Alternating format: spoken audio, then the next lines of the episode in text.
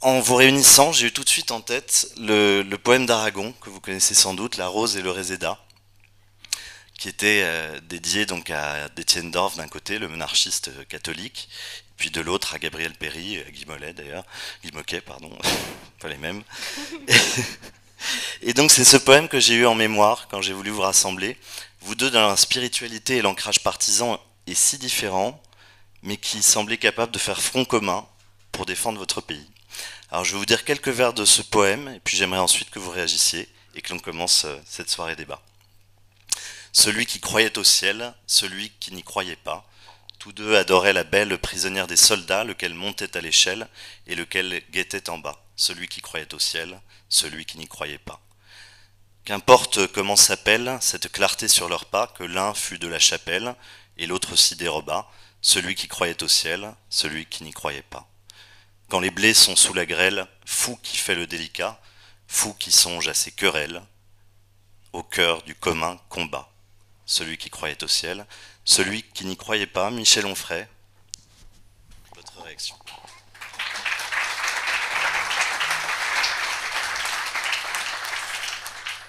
Je n'imaginais pas que dans cette soirée, on puisse faire applaudir le nom d'Aragon.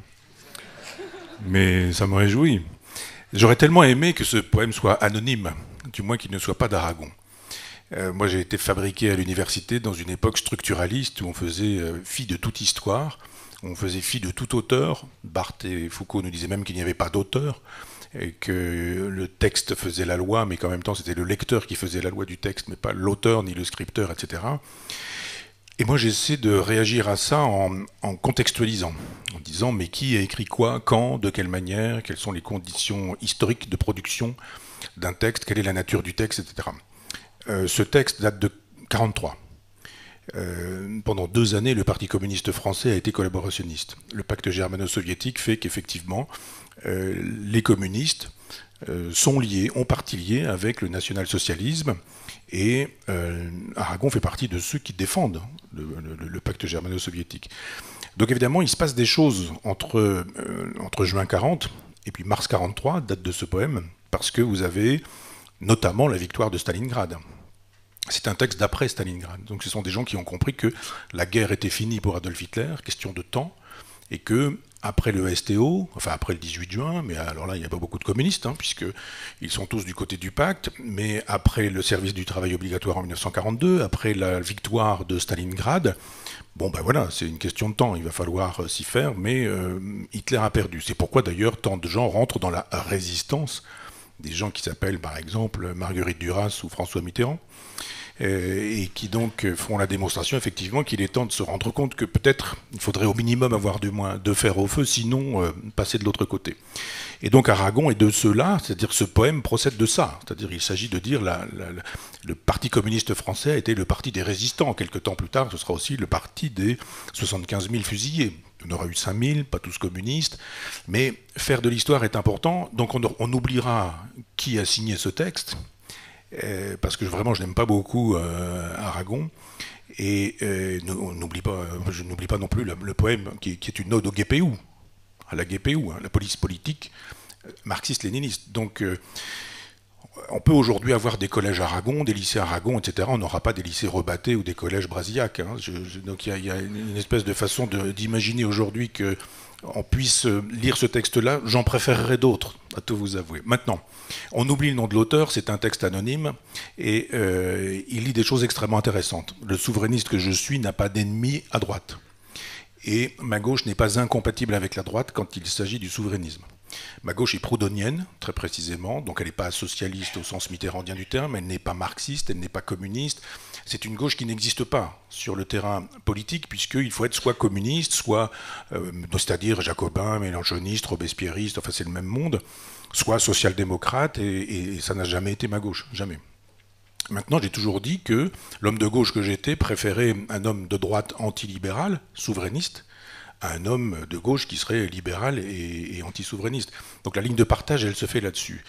De la même manière que sur euh, la question religieuse, euh, certes, j'ai écrit le traité de la théologie, mais j'ai aussi écrit la stricte observance, qui est un texte que j'ai écrit après m'être enfermé euh, à la trappe, pour relire, parce que j'avais lu La vie de Rancé de Chateaubriand il y a longtemps. J'ai connu un vieux monsieur que j'aimais beaucoup qui s'appelait André Berne Geoffroy, qui avait fait une préface à ce texte-là pour les éditions Folio, donc j'avais lu à cette époque-là.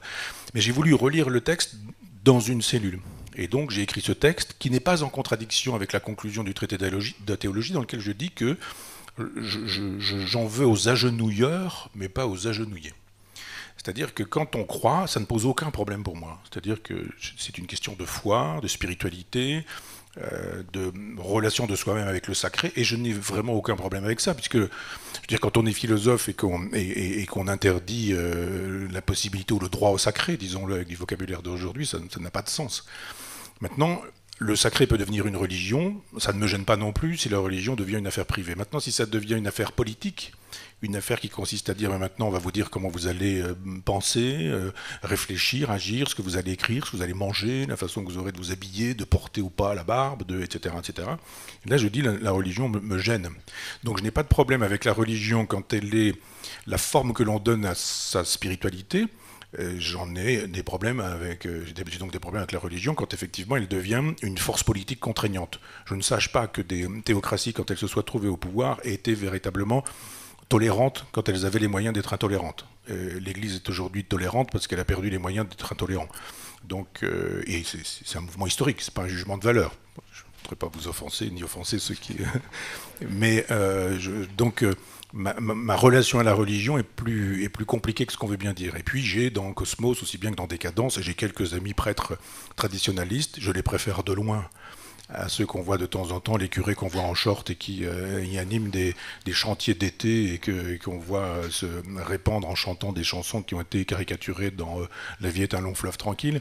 Je veux dire, effectivement, j'ai des problèmes avec cette religion-là. Mais pas du tout avec des prêtres en soutane qui ont un vrai rapport au sacré, qui ont une vraie culture, une vraie connaissance. Donc c'est plus subtil que Michel Onfray, athée hédoniste. Quant à l'hédonisme, il y a au moins deux périodes dans ma vie. J'ai eu 20 ans, j'ai eu deux fois 20 ans, j'ai trois fois 20 ans.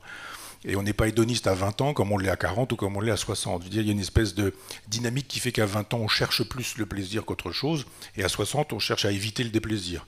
Donc, euh, pas, je, suis toujours, euh, je suis toujours hédoniste, mais pas du tout dans les configurations un peu énergiques qui étaient les miennes il y a 20 ou 30 ans. Et donc, je, reste dans, la logique de l'hédonisme, à quoi j'ajouterais que dans la contre-histoire de la philosophie, j'ai consacré un chapitre à Erasme, et que, notamment, enfin, un chapitre d'un livre dans lequel il est question de Montaigne, et que le livre s'appelle Le christianisme hédoniste. Évidemment, on n'a jamais parlé de ce livre-là, il fait quand même 400 euh, pages, mais on n'en parle pas, parce qu'il y a dans le christianisme une tradition véritablement hédoniste du Christ jardinier, c'est-à-dire qui jardine, hein, c'est vraiment qui, a un potager, avec toute la, avec toute la symbolique qu'il y a de ce côté-là. Et je n'ai aucun problème avec ce, christianisme hédoniste aussi. Le christianisme de Erasme, le christianisme de Montaigne me va, me va très bien. Ou celui de Lorenzo Valla, auquel j'ai consacré un cours. Je suis un peu long sur la question du christianisme, mais je ne me souviens plus de votre question. Je ne suis plus très sûr de Une réaction à ce poème. oui, c'est euh, ça, sur ce poème. Donc, quand je disais que je n'ai pas de... Je ferme donc cette parenthèse pour dire que je n'ai pas d'ennemi à droite quand il y a des souverainistes. Voilà. Mais que j'ai des ennemis à gauche quand ils ne sont pas souverainistes. Encore que ennemis, euh, c'est un peu fort. Il y a des adversaires, des gens auxquels je, m'oppose. Et de fait, quand on veut réunir les souverainistes de droite, de gauche, d'ailleurs et de nulle part, ce qui a été avec Stéphane, avec mon ami Stéphane Simon, notre credo dès le départ, si vous me permettez credo, eh bien, euh, j'ai souhaité droite, gauche, ailleurs, nulle part. Donc c'est-à-dire on ne va pas commencer à, dire qui croit au ciel, qui n'y croit pas, puisque je crois au ciel, ceux qui n'y croient pas sont exclus, puisque je ne crois pas au ciel, ceux qui croient sont exclus, etc. Ça c'est secondaire. Pour moi c'est vraiment secondaire, droite si on veut, de gauche si on veut, mais la question, la vraie ligne de, de partage, la vraie fracture, c'est souverainiste ou pas souverainiste? Souverainiste voulant dire, parce qu'il y a des définitions multiples, mais que nous devons reprendre en main les commandes d'un bateau qui s'en va euh, vers, euh, euh, l'accident. À ce moment-là, on reprend les commandes. Maintenant, quand on a repris les commandes, on peut aller à bâbord, à tribord, arrêter, avancer, reculer ou je ne sais quoi. Après, on peut manœuvrer. Mais le souverainiste est celui qui dit on reprend en main la politique, on fait vraiment de la politique, puis après on s'entend sur ce que peut être un programme commun des souverainistes. Bon, il y a eu beaucoup, beaucoup, beaucoup de choses là. Euh, puisque vous m'avez lancé une petite pique sur l'Église, je vais commencer par une amabilité. vous avez, euh, mais c'est marrant parce que vous avez expliqué que votre, euh, comment dire, ce que vous acceptiez dans la religion, ça relevait du domaine privé, donc ça n'allait pas dans le domaine public ou en tout cas dans l'imposition du domaine public. Et ça m'a fait penser, et là vient mon amabilité, à un discours d'Emmanuel Macron. Vous êtes macroniste sans le ah savoir a priori. La, pire des insultes. je sais. Je m'en doutais. Euh, non, euh, Emmanuel Macron au Bernardin qui avait bien expliqué aux catholiques que l'engagement dans la cité, euh, aider les pauvres et puis faire l'action sociale, c'était très bien, mais que par contre, dans le domaine public, on aimait bien quand il posait des questions, surtout pas quand il donnait des réponses. alors, c'est des questions qu'on va aborder tout à l'heure, notamment autour effectivement de la souveraineté et de la question de l'identité. Une fois qu'on a repris le bateau en main, où est-ce qu'on va? Euh, c'est quand même une question qui se pose forcément en parallèle et je sais que vous la posez aussi. On n'a pas forcément les mêmes réponses. Et là, je suis bien obligée de vous dire, et je réponds euh, sérieusement sur la question de l'affaire privée ou de l'affaire publique. Je comprends la condamnation que vous faites dans la religion d'une orthopraxie qui soit imposée euh, dans la sphère publique. Je ne crois pas que ce soit un problème spécialement catholique, l'orthopraxie en l'occurrence. mais je crois en revanche que, en tout cas, je parle pour moi, il y a une unité de la nature humaine. Alors, on pourra peut-être reparler de la nature humaine qui a pris un peu cher ces dernières années, jusqu'à parce que certains nient totalement son existence tout simplement. Euh, mais je crois que la, en tout cas, moi, je pense que la nature humaine est justement euh, enfin, nous impose de penser l'universalité aussi par rapport au particularisme ou à l'identitarisme, et que cette question-là, elle, elle, nous impose de concevoir l'unité de la personne humaine tout entière. Or, je suis catholique, euh, c'est un fait, et aussi bien dans mes prises de, enfin, dans ma vie privée que dans mes prises de position publique, ça irrigue évidemment à la fois tout ce que je pense, tout ce que je fais, et la relation que j'ai aussi aux autres.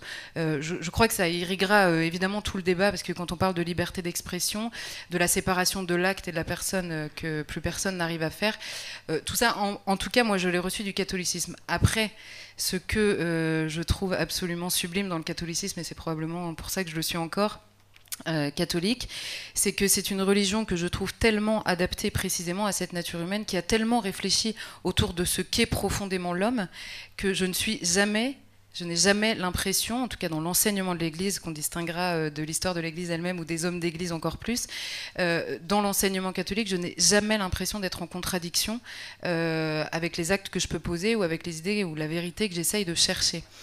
Euh, donc voilà pour la, réponse sur effectivement la distinction privé-public.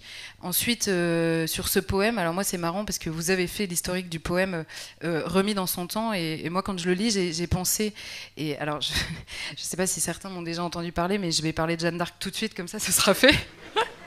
mais, mais, quand je. En fait, ce texte m'a fait penser un peu naturellement, parce que cette année, on ne le sait pas parce que la France a été bien ingrate, en tout cas l'État français a été bien ingrat cette année, mais cette année on fête le centenaire à la fois de la canonisation de Jeanne d'Arc et de sa reconnaissance, de sa proclamation même comme héroïne nationale, puisque la loi avait été votée en 1920, deux mois après, euh, après sa canonisation par l'Église catholique. D'ailleurs, euh, la date n'est pas un hasard, tout le monde lui courait après pour la récupérer en premier.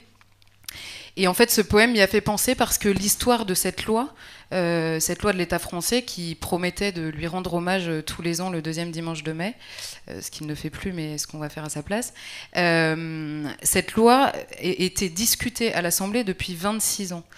Et les Français n'arrivaient pas à se mettre d'accord, en tout cas les représentants euh, à l'Assemblée nationale, parce qu'il y avait d'un côté les royalistes, de l'autre côté les cléricaux, euh, qui étaient souvent ensemble d'ailleurs, les républicains, et que cette loi avait été proposée d'abord par un radical de gauche euh, qui voulait absolument arracher Jeanne d'Arc aux mains des cléricaux parce qu'elle incarnait trop la France pour qu'on leur laisse.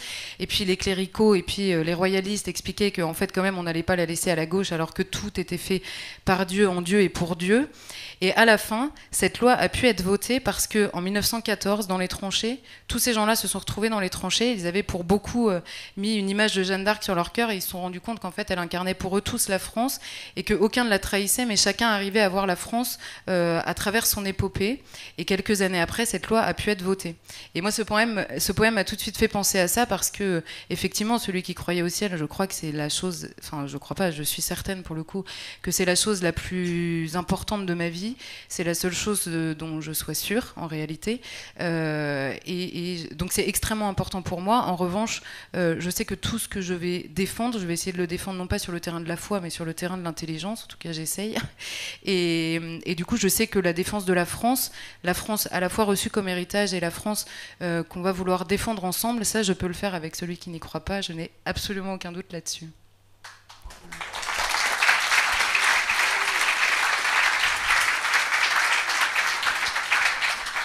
Charlotte présidente.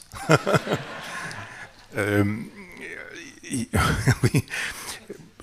J'ai perdu mon idée. Je voulais revenir sur quoi? Je ne sais plus. Sur la question. Je ne sais plus. On va, on va repasser votre à votre de la France, peut-être? c'était une manière assez claire de, définir ce que ce qu'était la France pour Charlotte. Est-ce que vous avez peut-être votre propre définition? De la France. De, France. Oui, oui, oui. C'est d'abord une géographie. C'est d'abord. Enfin, moi, je crois qu'il y a d'abord la géologie. Si c'était pour euh, parler de la nature humaine, euh, il y a d'abord la géologie, puis la géographie, puis l'histoire, et la métaphysique arrive et la philosophie aussi. Mais ça, démarre comme ça. C'est-à-dire que on peut pas faire l'économie de ce qu'un sous-sol raconte. Je ne peux pas faire euh, non plus de la géologie le fin mot, mais il y a d'abord des territoires. Ce sol, ce sous-sol vont générer des paysages qui eux-mêmes vont générer des traditions qui vont être créées, trouvées, transmises, portées, entretenues, conservées par des hommes. Donc il y a eu une époque où quand on se déplaçait au pas d'un homme ou au pas d'un cheval, effectivement les régions, ça signifiait quelque chose. Il y avait des, langages, il y avait des, des, façons d'être normand, picard, corse, breton, alsacien, occitan, etc. Et puis, euh, pour moi, la France est déjà là. J'ai écrit une histoire de la Normandie en vers libre, et je, ne la démarre pas du tout à un moment donné où on pourrait dire voilà elle est nommée comme telle. C'est pas parce qu'on n'est pas nommé qu'on n'existe pas. C'est pas le nom qui fait la chose. C'est pas le baptême qui fait euh, l'existence. Et donc c'est d'abord la terre. Je démarre l'histoire de la Normandie à la préhistoire en disant il y a une terre. Donc d'abord la France est une terre. Et puis euh, ensuite c'est une façon d'être dans cette terre, sur cette terre de faire avec cette terre, de construire avec ce que les paysages, euh, le climat nous enseignent. C'est pas exactement la même chose d'être au nord ou au sud de la Loire. C'est pas la même chose d'être sur un, sur un terrain crayeux ou sur un terrain de, de granit ou de schiste. C'est pas la même chose d'être dans une forêt ou dans un bocage. C'est pas la même chose, etc., etc. Donc de la géologie, de la géographie, des frontières naturelles, à l'évidence. Les frontières sont faites d'abord par les montagnes, d'abord par les lacs, d'abord par les cours d'eau, euh, par les précipices, les ravins, etc. Donc il y a la construction d'une identité qui fait que on a l'au-delà et l'en-deçà. Et c'est donc à partir de ça qu'on va fabriquer des histoires. Certains commencent l'histoire de France à Clovis. Euh, certains disent mais pas du tout, c'est pas Clovis, c'est Charlemagne. Mais moi j'ai dit l'histoire de France, c'est l'histoire de la terre de France, c'est-à-dire que la préhistoire, Lascaux pour moi c'est déjà l'histoire de France. Et donc, euh, c'est cette relation entre une terre des hommes, euh, une géologie des humains, des vivants, qui fait qu'on peut dire effectivement il y a une, identité géographique, géologique, géomorphologique qu'on appelle la France. Alors évidemment, ça bouge, ça va, ça vient, euh, on a des morceaux, on perd des morceaux, on a un empire. Alors après, qu'est-ce que la France quand il s'agit de parler de l'empire? Qu'est-ce que la France si la France est aussi l'Algérie avant 1962 Donc bien sûr, après, il faut faire de l'histoire et penser cette histoire. Euh, quand il y a une identité française, et français quiconque veut l'être, quiconque l'aime, quiconque la veut, la désire, quiconque souscrit à son histoire et veut contribuer à son histoire. Après, on se moque que les gens soient blancs, jaunes, rouges, communistes, alors qu'ils croient au ciel ou qui n'y croient pas. C'est ça le problème. Il y, a effectivement qui croit à la France et qui n'y croit pas. C'est la vraie question. Et puis après, il y a des gens de droite, il y a des gens de gauche, des gens qui croient au ciel, des gens qui n'y croient pas. Mais ça, c'est vraiment accessoire. Donc il y a une façon d'être, de manger, de penser, de parler. Il y a des lumières euh, qui sont connues par ceux qui aiment les paysages et qui savent regarder autre chose que la télévision ou leur portable. Euh, par exemple, David Hockney, qui est l'un des plus grands peintres euh, contemporains, a quitté les États-Unis pour vivre en Normandie, très précisément dans un lieu où il veut vivre avec la lumière normande. Et j'ai vu des belles lumières dans ma vie. Il y a des endroits où il y a des, lumières magnifiques, mais il y a une lumière du pays d'Auge qui fait que euh, ben, on ne la trouve nulle part ailleurs. D'abord parce que c'est un rapport à l'eau. C'est-à-dire qu'il y a des terrains qui retiennent plus ou moins l'eau, il y a donc de la vapeur, il y a donc des gouttelettes, il y a euh, du brouillard, il y a euh, des, ciels, et comme je, dis le ciel hein, parce que les ciels comme, comme, comme les peintres le font, et il y a une qualité d'hygrométrie qui fait que les lumières ne sont pas du tout les mêmes. Eh bien, c'est la même chose si on est en Corse, si on est en Alsace, si on est, etc. Et, c'est donc un ensemble de, territoires liés par le désir de rendre possible une identité qui fait qu'il y a de la France et des Français. Oui, puis sur la nature humaine, si vous permettez, euh, je suis tellement d'accord avec Charlotte que j'ai un projet de livre sur la réhabilitation de la nature humaine. Dans l'idée même qu'on soit obligé de réhabiliter, c'est sidérant, quoi. Dans le projet de brève, encyclopédie du monde, il y a donc eu plusieurs volumes. Il y a eu Cosmos, Décadence et Sagesse. Le prochain s'appellera Anima. C'est beau. Les concessions, les concessions que je vous fais un peu. Parce qu'à un moment donné, je me suis dit, ça pourrait s'appeler Psyché. Puis Psyché, c'est du grec. Je viens de faire un livre qui fait l'éloge de la pensée romaine. Je ne veux pas me donner le ridicule. Puis je me suis dit, mais anima, c'est pas inintéressant. Animus, anima, etc. Puis l'âme aussi. J'ai failli appeler ça ama, d'ailleurs. Et puis après, euh, mon éditeur qui m'a dit, oh là là, on va croire que vous êtes devenu catho. Mais ça, c'est pas grave. On peut, on, peut réhabiliter une âme matérielle. Et puis, mais anima, je me suis dit, voilà. Et je vais à partir de, des tragiques grecs jusqu'à euh, jusqu'à Darwin assez probablement, mais en passant aussi par les moralistes français du XVIIe, les fabulistes. Euh, allez, parce que là on dit des choses essentielles sur la nature humaine. Quand vous allez voir les moralistes français, euh, La Rochefoucauld, La Bruyère, euh, Chamfort, Vauvenargues, etc., on se dit mais ces gens-là ont compris le mécanisme de la nature humaine. Et donc il y a quelque chose qui nous, qui nous intéresse probablement vous et moi, parce que dans la nature humaine, il y a évidemment un corps pour aller vite, et pour aller encore plus vite, une âme. Et cette âme, c'est quoi? C'est pour les chrétiens le péché originel. C'est pas seulement ça, j'entends bien. Hein, mais il y a le péché originel. Ah oui, mais ça, devient par la suite chez Kant euh, le mal radical. Mais euh, il se fait que, et vous savez très bien, chez saint Augustin, la question est comment le péché originel peut-il se transmettre jusqu'à vous, jusqu'à moi? Qu'est-ce qui fait que euh, moi, je n'ai pas connu Adam, hein, donc je vois pas pourquoi je paierais les frais de, des bêtises d'Ève. Et on se dit, bah non, encore, j'ai encore aujourd'hui dans la gorge la pomme d'Adam, parce qu'on dit, mais non, ça se transmet. Et à un moment donné, saint Augustin, qui a tout pensé quasiment, ne pas être insultant à l'endroit de Thomas d'Aquin, mais je veux dire, il y a dans la cité de Dieu cette réflexion sur le fait que c'est le sperme qui transmet le, péché. Comme ça, c'est extraordinaire, parce que comme on est tous, on procède tous du sperme, on est tous marqués par le péché original, etc. Évidemment, moi, je, crois, au mal, mais je ne crois pas au mal radical, qui est la formule laïcisée, je dirais, euh, du péché originel, et je ne crois pas non plus au péché originel, mais je crois à l'éthologie. Et il y a une nature humaine qui, pour moi, est la nature animale. Et quand en 1859 on a l'origine des espèces, mais plus encore euh, la filiation de l'homme en 1871, ce texte, c'est deux textes, plus le second, mais de, Darwin, qui sont extraordinaires. D'un seul coup, on découvre que oui, le mal existe, que le mal n'a pas à voir avec une âme immatérielle, mais qu'il a à voir avec un corps très corporel, puisqu'on est dans des logiques de domination du territoire, de territoire, euh, de mal dominant, de mal dominé, de femelles de mal dominant, mais de femelles dominantes, il y en a aussi, et, etc. etc. Et c'est à partir de ça qu'on se dit, mais oui, il y a une nature humaine, bien sûr. Il y a, je reprends cette théorie dont on dit qu'elle est dépassée depuis, mais la théorie des trois cerveaux, entre le cortex, le néocortex et le cerveau reptilien. Mais euh, on le voit bien de temps en temps, euh, le cerveau reptilien sur les plateaux de télé ou, sur, euh, ou dans certains journaux, etc. On voit bien le serpent qu'il y a chez Laurent Geoffrin. Ah non, j'avais peur. J'avais dit que je ne prononcerais pas son nom. Mais non, non. Mais on, voit comment ça, ça fonctionne. Et, si on regarde la vie des animaux, moi j'adore la chaîne. Il y a une chaîne où on voit les animaux se comporter là. 48. Mais, je sais à cause de ma soeur. Vous regardez aussi On se dit, mais les hommes sont tout entiers là, quoi. Vous voyez des singes, des macaques, euh, des crocodiles, et puis moi je vois, je sais pas, Macron, etc. Enfin les autres. Et on se dit, la nature humaine, il faut la réhabiliter parce que vous avez raison. Le, grand projet transhumaniste consiste à dire, il n'y a pas de nature humaine, il n'y a que des objets. La grande obsession transhumaniste et la grande obsession du capitalisme planétaire, c'est la réification. C'est la transformation de tout en objet.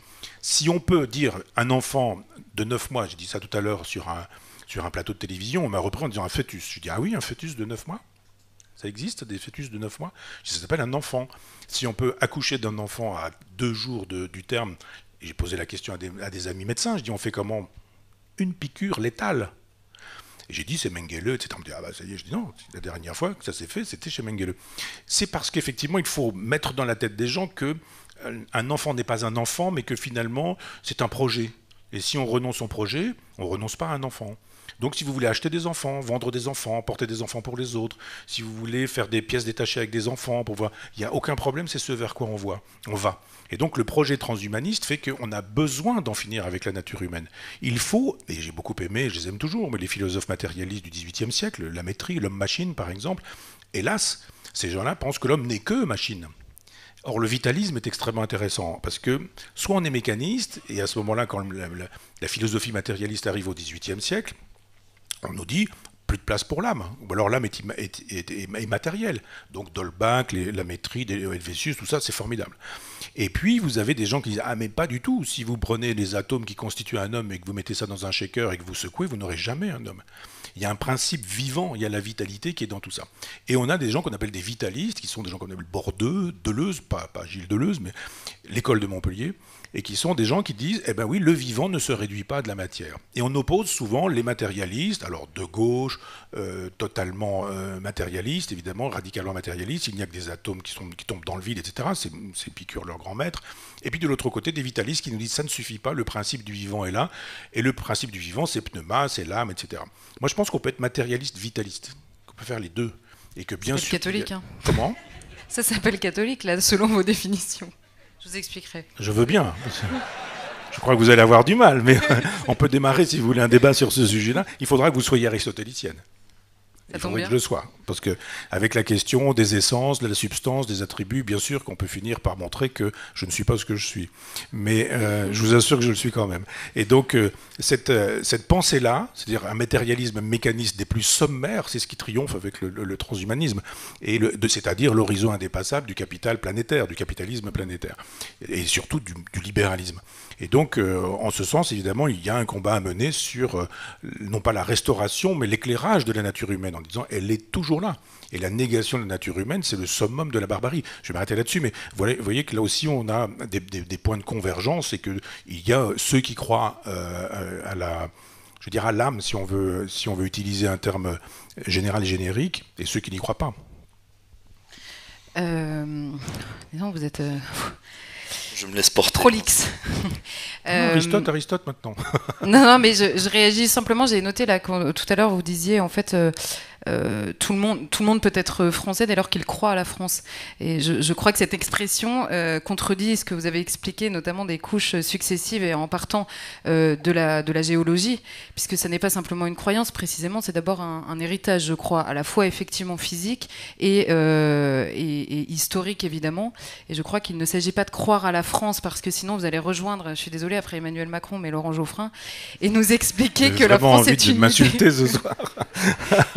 Non, mais s'il faut croire à la France, ça veut dire que la France est soit une, une, croyance ou une idée. C'est leur mantra euh, absolu. Et, je, réagissais là-dessus parce que l'expression me paraissait euh, une conclusion assez étrange à ce que vous expliquez et sur lequel j'étais assez d'accord sur l'évolution, en fait, à la fois euh, de, de la géographie et de ce qui s'est greffé dessus. Et pour réagir sur la nature humaine, alors je Saint Thomas, Saint Augustin, pardon, vous a peut-être transmis le péché originel. Il vous a aussi il vous a aussi, euh, transmis, aussi et surtout transmis l'idée que vous étiez euh, enfant de Dieu et que du coup vous aviez été euh, sauvé déjà du péché originel lui-même. Il y a les deux. Théorie de la grâce, là pour le coup. Comment? Vous êtes Dans la théorie de la grâce, bah on va parler du jansénisme alors là. Non mais, de, non mais de tout le monde, enfin la théorie même de l'Église là pour le coup. Hein. On vous a pas transmis que le péché originel, on vous a transmis au fond de vous la capacité de le dépasser et de le, surpasser. Bon, bref, ce sera une autre conférence je pense parce que ça va être un peu... On peut, hein, si vous voulez. Mais, mais en fait sur l'idée de la nature humaine... Mettez-vous à genoux, prier, etc. C'est le c'est Pascal, mais je connais bien. Euh. Non, mais sur la, sur la question de la nature humaine, moi je crois surtout que euh, la, notion de nature humaine, ce qui est très étrange dans la modernité, c'est qu'elle nous explique que tous les hommes sont frères et qu'on ne sait pas pourquoi, puisqu'il n'y a plus de nature humaine. Donc ils sont frères dans leur individualité, ce qui n'a absolument euh, aucun sens et ils n'ont aucune ni vérité, ni bien, ni même enracinement en commun toujours un peu étonné parce que mais bon c'est pas la seule incohérence de la modernité. Euh, mais la nature humaine je crois qu'elle permet justement de répondre à la fois à l'universalisme mondialiste on va dire qui fait euh, euh, de tous les individus des, bah, précisément des individus dénués de tout attachement qu'ils soient nationaux familiaux. On se souvient de Vincent Payon nous expliquant que l'école servait à arracher les enfants de leur déterminisme familiaux donc ils ont ils ont ils ont professé jusque là l'arrachement à tout enracinement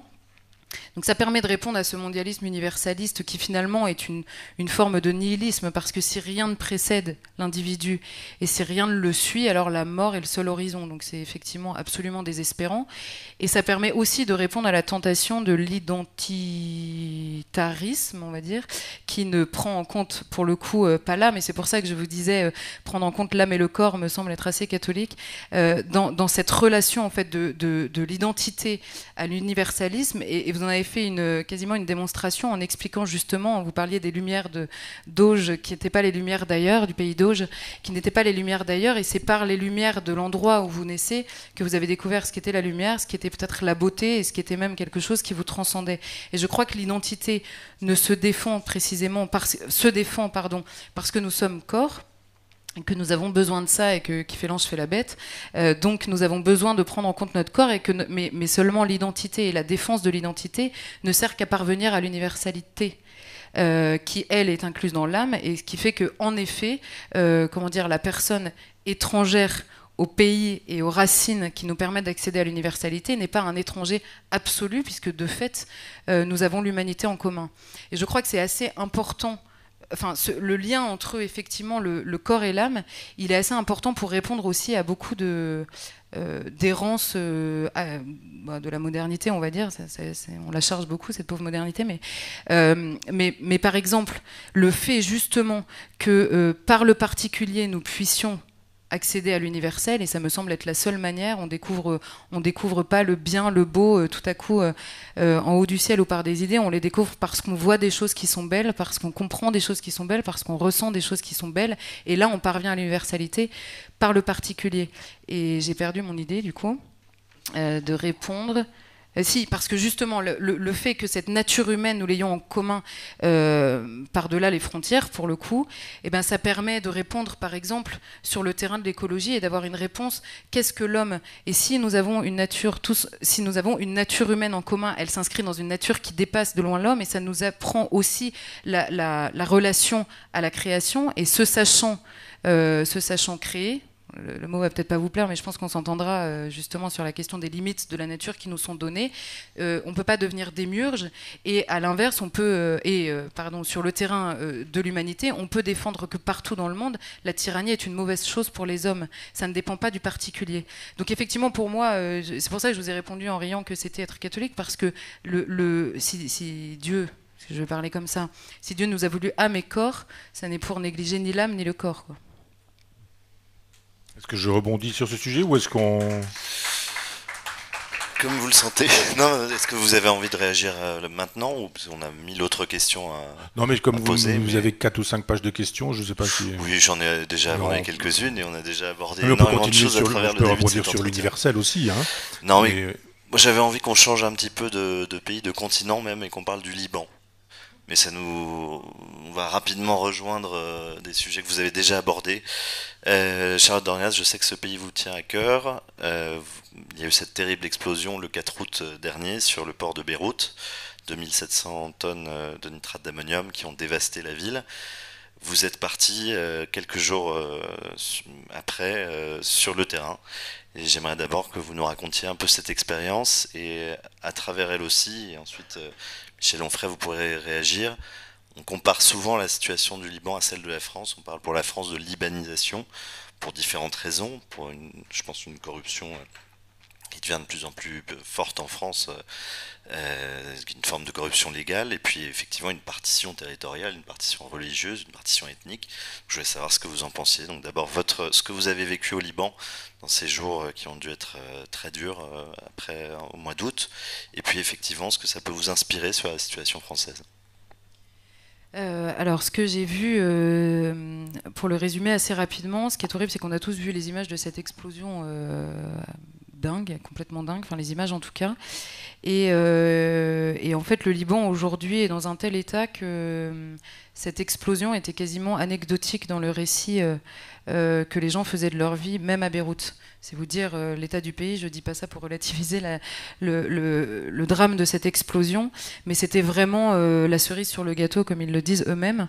Pourquoi? Parce que c'est un pays qui bon, a, des problèmes, effectivement, je ne pense pas que ce soit encore comparable, clairement pas, de corruption euh, de corruption absolue. En revanche, sur la question de la souveraineté, alors là, il y a un parallèle euh, qui est absolument évident. C'est un pays qui ne parvient pas, euh, qui ne parvient pas à assumer sa souveraineté. Pourquoi? Parce que précisément, il est partitionné, notamment en, en, confession religieuse, et qu'il y a l'affrontement. On retrouve évidemment l'affrontement entre chiites et sunnites et tous les intérêts des pays chiites et sunnites qui s'interpellent pose dans la vie du Liban lui-même. On le voit avec le Hezbollah et donc l'Iran et, et, la partie sunnite et l'Arabie saoudite. Donc la guerre qui a lieu dans, dans beaucoup d'autres pays couve plus ou moins, enfin de manière plus ou moins évidente au Liban.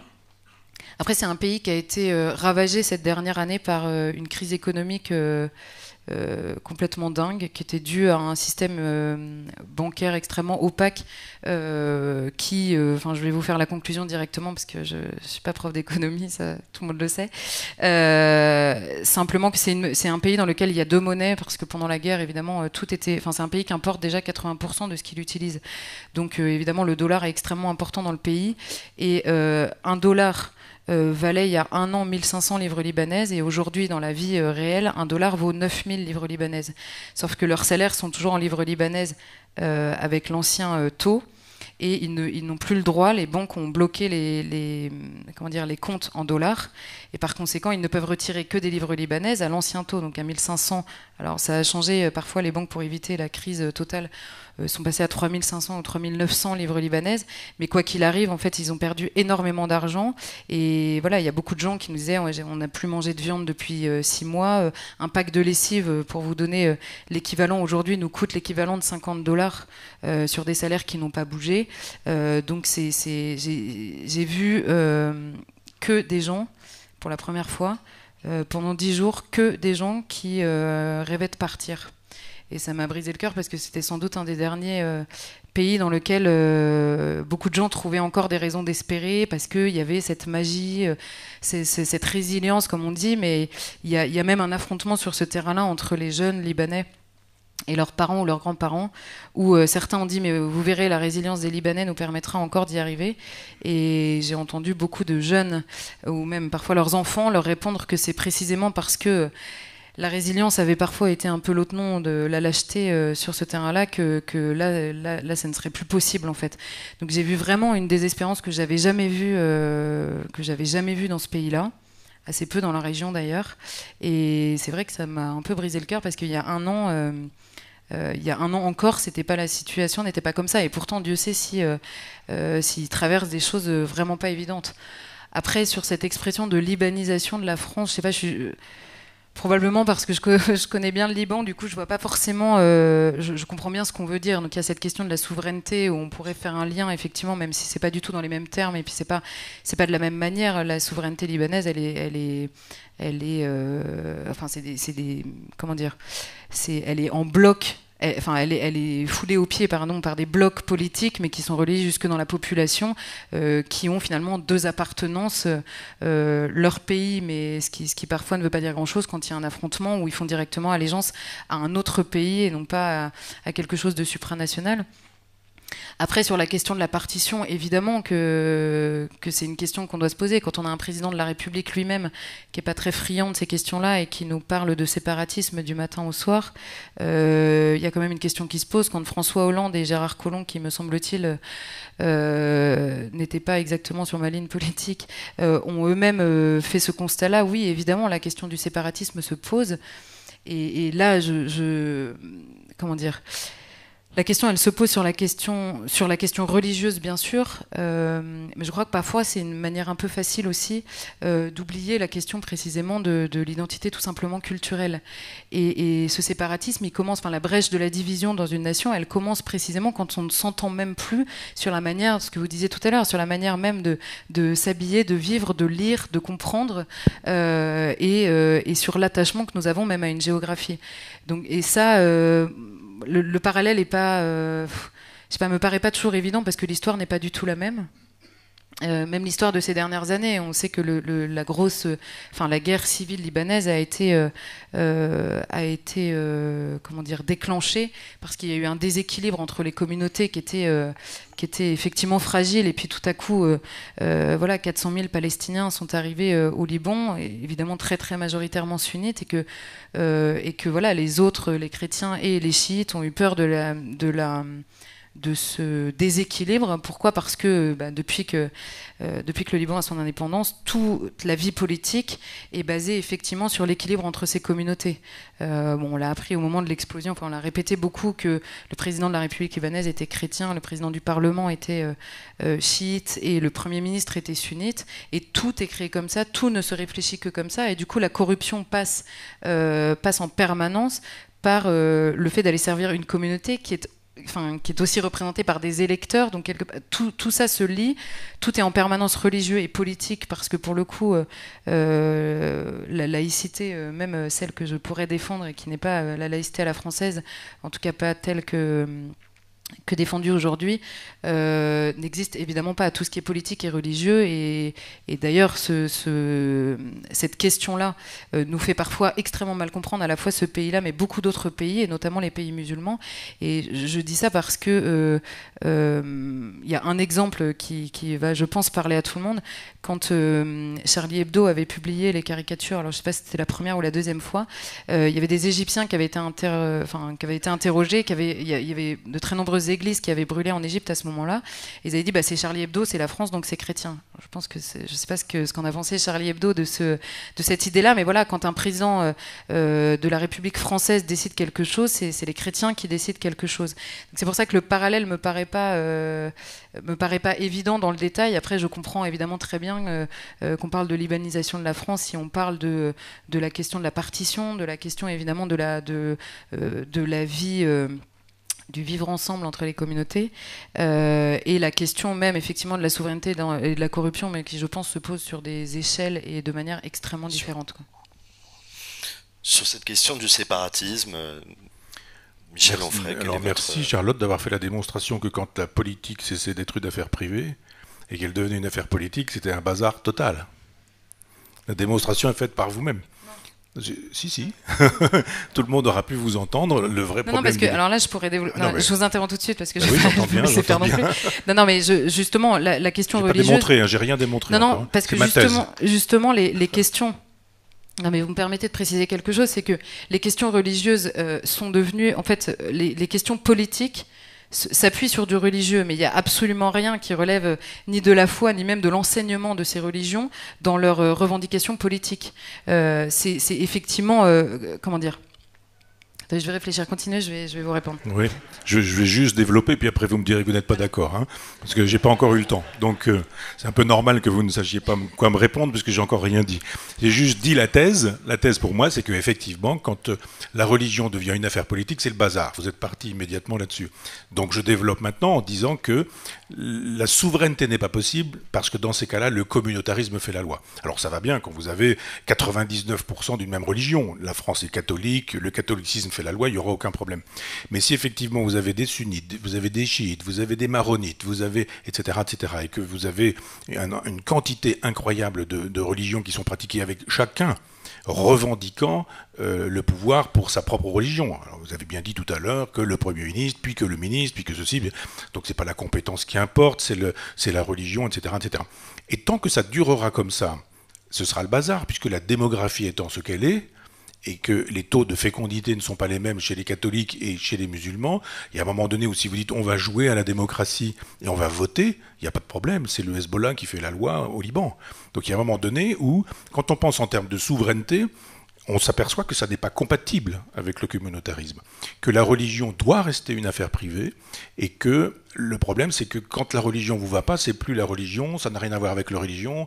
Euh, si, si, ben, euh, tout le monde vous a entendu. C'est-à-dire que, euh, pour le coup, c'est plus de la religion, ça, a à voir avec la politique. Oui, mais c'est ce que je vous dis. Quand c'est intimement lié, quand la politique et la religion sont intimement liées, on peut pas dire, ouais, mais là, à ce moment-là, c'est plus de la religion, c'est de la politique. Non, non, non, non, c'est de la politique contaminée par la religion. Et dans ce sens, c'est toujours mauvais, quelle que soit la religion. Je pense que la solution, c'est la laïcité. La laïcité, c'est quoi? C'est de dire ça doit rester une affaire privée. Rien n'interdit après que vos convictions religieuses puissent produire des effets politiques, hein, entendons-nous bien. C'est-à-dire que vous puissiez avoir sur des sujets comme, je sais pas, de, de, des questions sociétales, comme on dit, euh, mariage homosexuel, avortement, contraception, euh, GPA, MPMA, etc. On peut dire j'ai ces idées-là, je défends ces idées-là, Et puis derrière, il peut y avoir une conviction qui sera intime, qui sera une foi catholique. Moi, mon problème, c'est pas de savoir d'où vient la conviction, c'est que la conviction, elle se constitue et qu'elle soit susceptible d'être proposée aux citoyens. Je dis que quand on pense en termes de communautarisme, effectivement, la laïcité n'étant pas présente, la communauté n'est pas possible. Donc la souveraineté n'est pas pensable.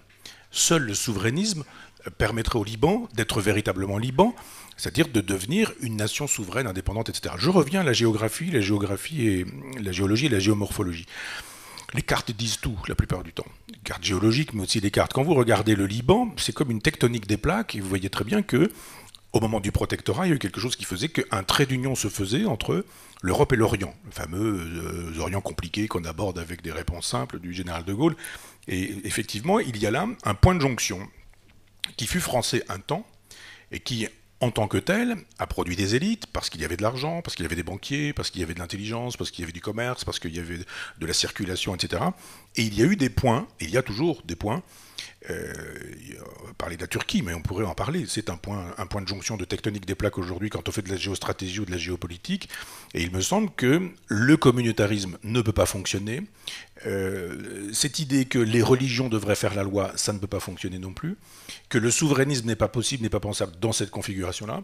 Et que la démographie est une chose extrêmement importante.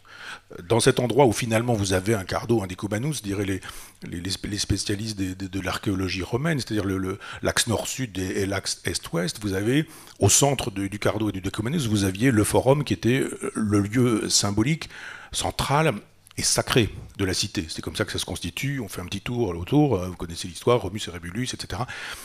Les cités se constituent comme ça. le, Liban est un point de jonction, carrefour nord-sud, est-ouest.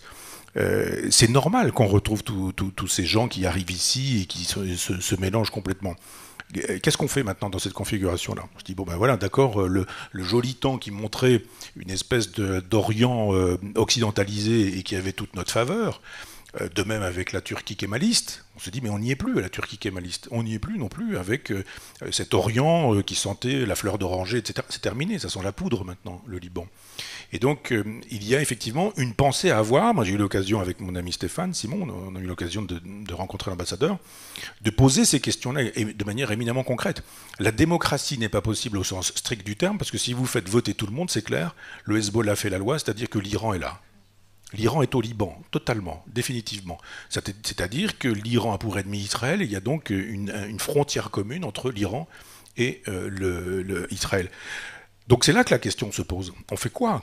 Et, au nom de quoi? Quand on est Emmanuel Macron, qu'est-ce qui fait qu'on arrive? On dit Oh, euh, moi j'apporte euh, des valises d'argent si vous êtes gentil. Hein. Si vous êtes gentil. Si vous réglez les problèmes financiers, monétaires, etc., vous aurez de l'argent, on vous aidera. Dans le genre, bientôt vous pourrez faire partie de l'Europe. Hein. C'est ça que dit Macron, quand il y va. D'abord, on peut avoir honte d'être représenté par un homme pareil dans ces cas-là avec une, une j'allais même pas dire une hauteur de vue, parce que là on est au ras du sol, donc mais avec une vision des choses aussi, aussi terrible. Mais il y avait une carte à jouer là-bas. Comme il y avait une carte à jouer avec la Turquie, nous n'avons pas joué cette carte mal jouée parce qu'il y avait Mitterrand, il y avait Chirac et que tous ces gens-là étaient dans des logiques de parti et pas du tout dans des logiques nationales. Qu'est-ce qu'on fait de la France? Le problème, c'est pas de savoir si on va être réélu, élu ou avec qui, et si on va gagner les prochaines élections ou la prochaine échéance euh, électorale. C'est juste de dire que fait la France? La tradition française dans le monde, c'est quoi là-bas?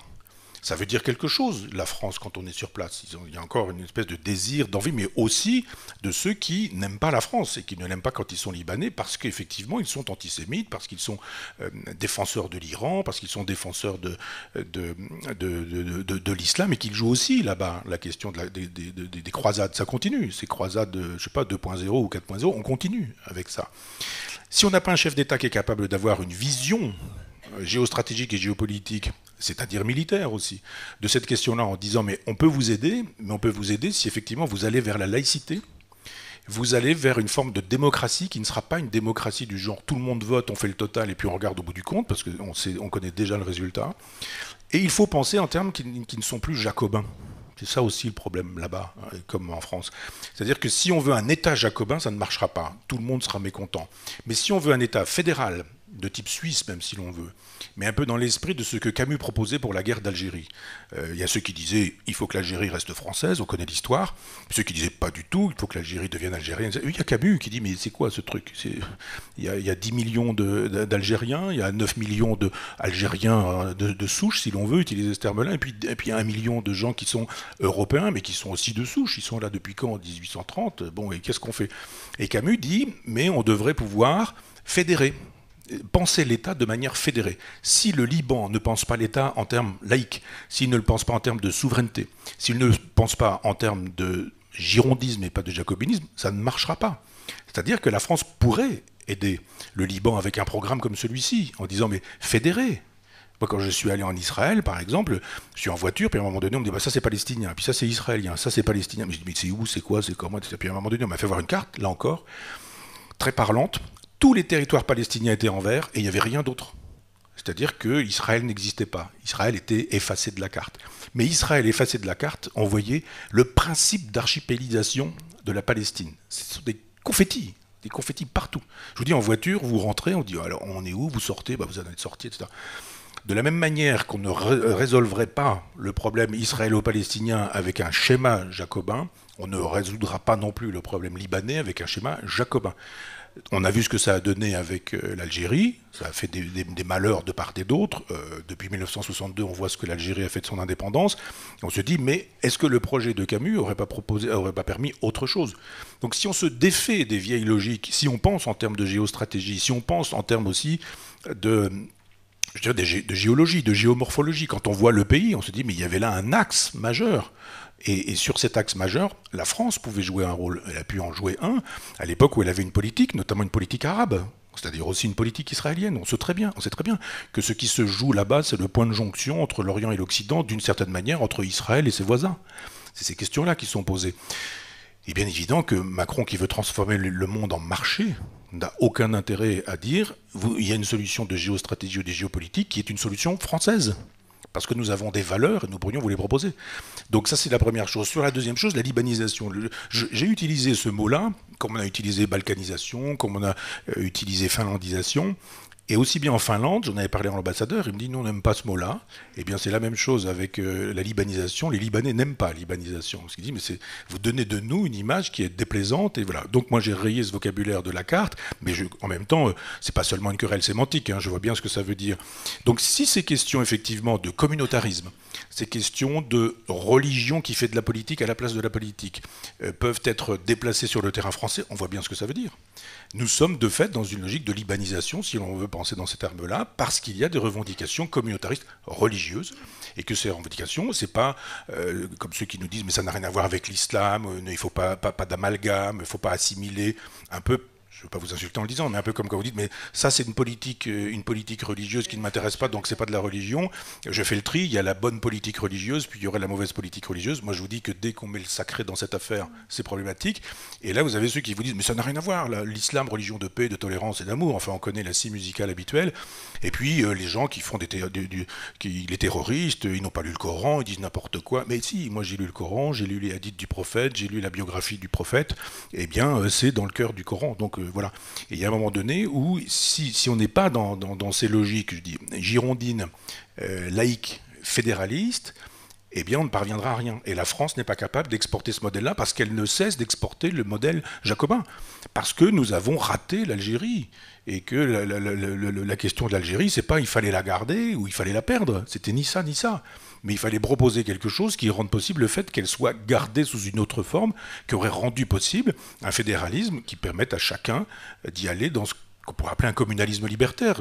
Camus parle de ce qu'il appelle les douars communes, c'est-à-dire une espèce de, pouvoir donné à chacun. Vous avez dans le village un pouvoir communal qui reste tribal et qui peut faire plaisir à des gens qui se, qui se diraient euh, autochtones, quand d'autres pourraient aussi penser les choses autrement et différemment. Si on sort du, du modèle pyramidal et là encore, je ne veux pas vous, embêter trop, mais je veux dire, le modèle jacobin, c'est quoi? C'est le modèle issu du christianisme. Un Dieu au ciel, avec des archanges, des anges, etc. Donc une logique pyramidale, cité de Dieu, cité des hommes, comment on fait? La même chose. Le Dieu sur terre a son représentant, celui qui est le représentant de Dieu sur terre, c'est le roi, c'est le prince, c'est le monarque, c'est le pouvoir d'un seul. Et quand on inverse cette perspective et qu'on dit mais si l'on veut sortir de ce schéma théocratique pour rentrer dans un débat, dans un schéma démocratique, alors là pour le coup, on retrouve le peuple. Et c'est là qu'il faut avoir le souci du peuple. Et nous avions, vous et moi, cette, conversation, j'ai une discussion que j'avais avec un, ami prêtre en soutane, et qui me disait, il y a... Parce que vous voyez ce que ça veut dire quand il faut préciser, hein, c'est pas un ami du pape François. Et donc... Euh, et donc, moi non plus, je ne suis pas un ami du pape François, mais qui me disait qu'il y avait effectivement une façon de penser le peuple et la question de la souveraineté du peuple via Dieu. Et là, moi, ça ne me gêne pas. C'est-à-dire que quand on pense que Dieu s'exprime par le peuple, et que la souveraineté du peuple, c'est la voix de Dieu, je me dis, mais moi, si j'étais chrétien, je foncerais là-dessus, en disant, mais voyez comment le schéma théocratique peut être dépassé et débordé au profit d'un schéma démocratique, au sens noble du terme, et peut-être républicain, au sens étymologique du terme. Parce que, euh, on ne le dit pas beaucoup, mais dans le contrat social, Rousseau dit qu'on peut être monarchiste et républicain. C'est-à-dire les gens ont l'impression que si on est l'un, on n'est pas l'autre et vice-versa. Mais il dit, mais si on a le souci du bien public et de l'intérêt général, eh bien on est en République, de sorte qu'un monarque qui aurait le sens de l'intérêt général et du bien public pourrait être dit républicain. Donc repenser toutes ces catégories-là, euh, c'est très intéressant à la lumière du Liban. Parce qu'avec euh, Stéphane, euh, on est allé au Liban, on a fait un film sur, sur le Liban d'avant l'explosion, et puis après, évidemment, il a fallu refaire un peu ce film à partir de, de l'explosion. Mais la thèse a été, euh, a été effleurée par, euh, par, Michel Aoun. Mais est-ce que ça a explosé comme ça, naturellement, tout seul? On sait aujourd'hui qu'on peut euh, balancer un drone, que personne ne verra ce drone, et que ce drone peut très bien créer l'explosion qui va faire ce, que, ce que nous savons désormais. Cette idée du « Ah, c'était accidentel », c'est comme Notre-Dame de Paris. Hein l'incendie de Notre-Dame de Paris, c'est accidentel. Il y a des gens dont le métier consiste à, vérifier qu'il n'y a pas des mégots, des départs de feu. Ils sont payés pour ça. Il y a des écrans, il y a des vidéos, etc. Le, enfin, le toit de Notre-Dame disparaît. C'est pas un problème. Sinon, on est complotiste. Donc si on dit, mais moi j'aimerais bien savoir, question de causalité, le fameux principe, le premier moteur immobile ou la cause incausée, si nous voulons être aristotéliciens, euh, ça vient d'où? Et cette question est, qui a intérêt à déstabiliser le Liban de cette manière-là? Qui a intérêt à, faire de telle sorte que cette explosion ait lieu. Alors évidemment, peut-être peut-être une étincelle, peut-être la négligence, peut-être tout ça est possible en même temps. Hein. Mais on peut aussi imaginer que, bah, après tout, il y a là une façon de déstabiliser cette, cette, partie-là, et qu'il y a des gens qui ont intérêt à déstabiliser cette partie-là. Clairement, le Hezbollah. Hein. Donc je ne dis pas qui a pu le faire, qui l'a fait, ou, en disant j'ai des hypothèses, j'ai des certitudes sur ce sujet-là. Je dis simplement qu'on ne peut pas se contenter de dire il y a eu une explosion quand on sait que cette explosion a mis le pays par terre. Et, durablement. Et puis juste une dernière remarque, et je serai rapide sur ce sujet parce que j'ai déjà trop parlé, mais je pense que la diaspora libanaise fait assez peu pour son pays. Je trouve qu'il y a beaucoup d'argent à l'étranger, qu'il y a beaucoup de talents, de gens intelligents, brillants, il y a une diaspora brillantissime partout sur la planète mais que ça n'est pas une façon d'être nationaliste ou d'aimer son pays que de continuer à faire du business partout sur la planète en disant on a quitté ce pays. Euh, je pense que euh, l'amour du pays, quand il est, euh, quand il est comme ça, lointain, qu'il est un peu folklorique, c'est une chose, mais à un moment donné, peut pas imaginer que quand les Allemands arrivent euh, à Paris en 40, tout le monde s'en aille en disant euh, on laisse la France euh, aux occupants. Quoi. Oui, il y a une occupation du Liban par des puissances étrangères. Oui, il y a effectivement une présence palestinienne, il y a une présence iranienne, il y a une présence syrienne et, et le peuple se fait déborder. Là, on pourrait parler d'un grand remplacement. Mais je pense qu'il y a un moment donné où la solution ne peut pas venir d'un plan du FMI, du genre on vient, on vous donne de l'argent, on reconstruit tout ça, puis vous saurez vous en souvenir quand on aura besoin de partenaires pour nos marchés européens. Je pense qu'on peut, on peut penser les choses tout à fait autrement sur ce, terrain-là, mais pour ça, il nous faudrait un homme politique, enfin au sens générique du terme, ça peut être une femme politique, mais qui ait une vue, une vue générale qui nous permettrait de dire qu'allons-nous entretenir comme relation avec cet endroit du monde? Comment allons-nous régler des problèmes qui sont les problèmes de nos relations avec la Turquie, de nos relations avec l'Iran? Question chaude ces temps-ci, éminemment chaude, avec la Syrie, avec les Palestiniens, donc avec Israël, c'est-à-dire avec Trump. Hein. c'est un, un, jeu où, où tout se tient. Et je pense qu'il faut une subtilité que notre président de la République n'a pas.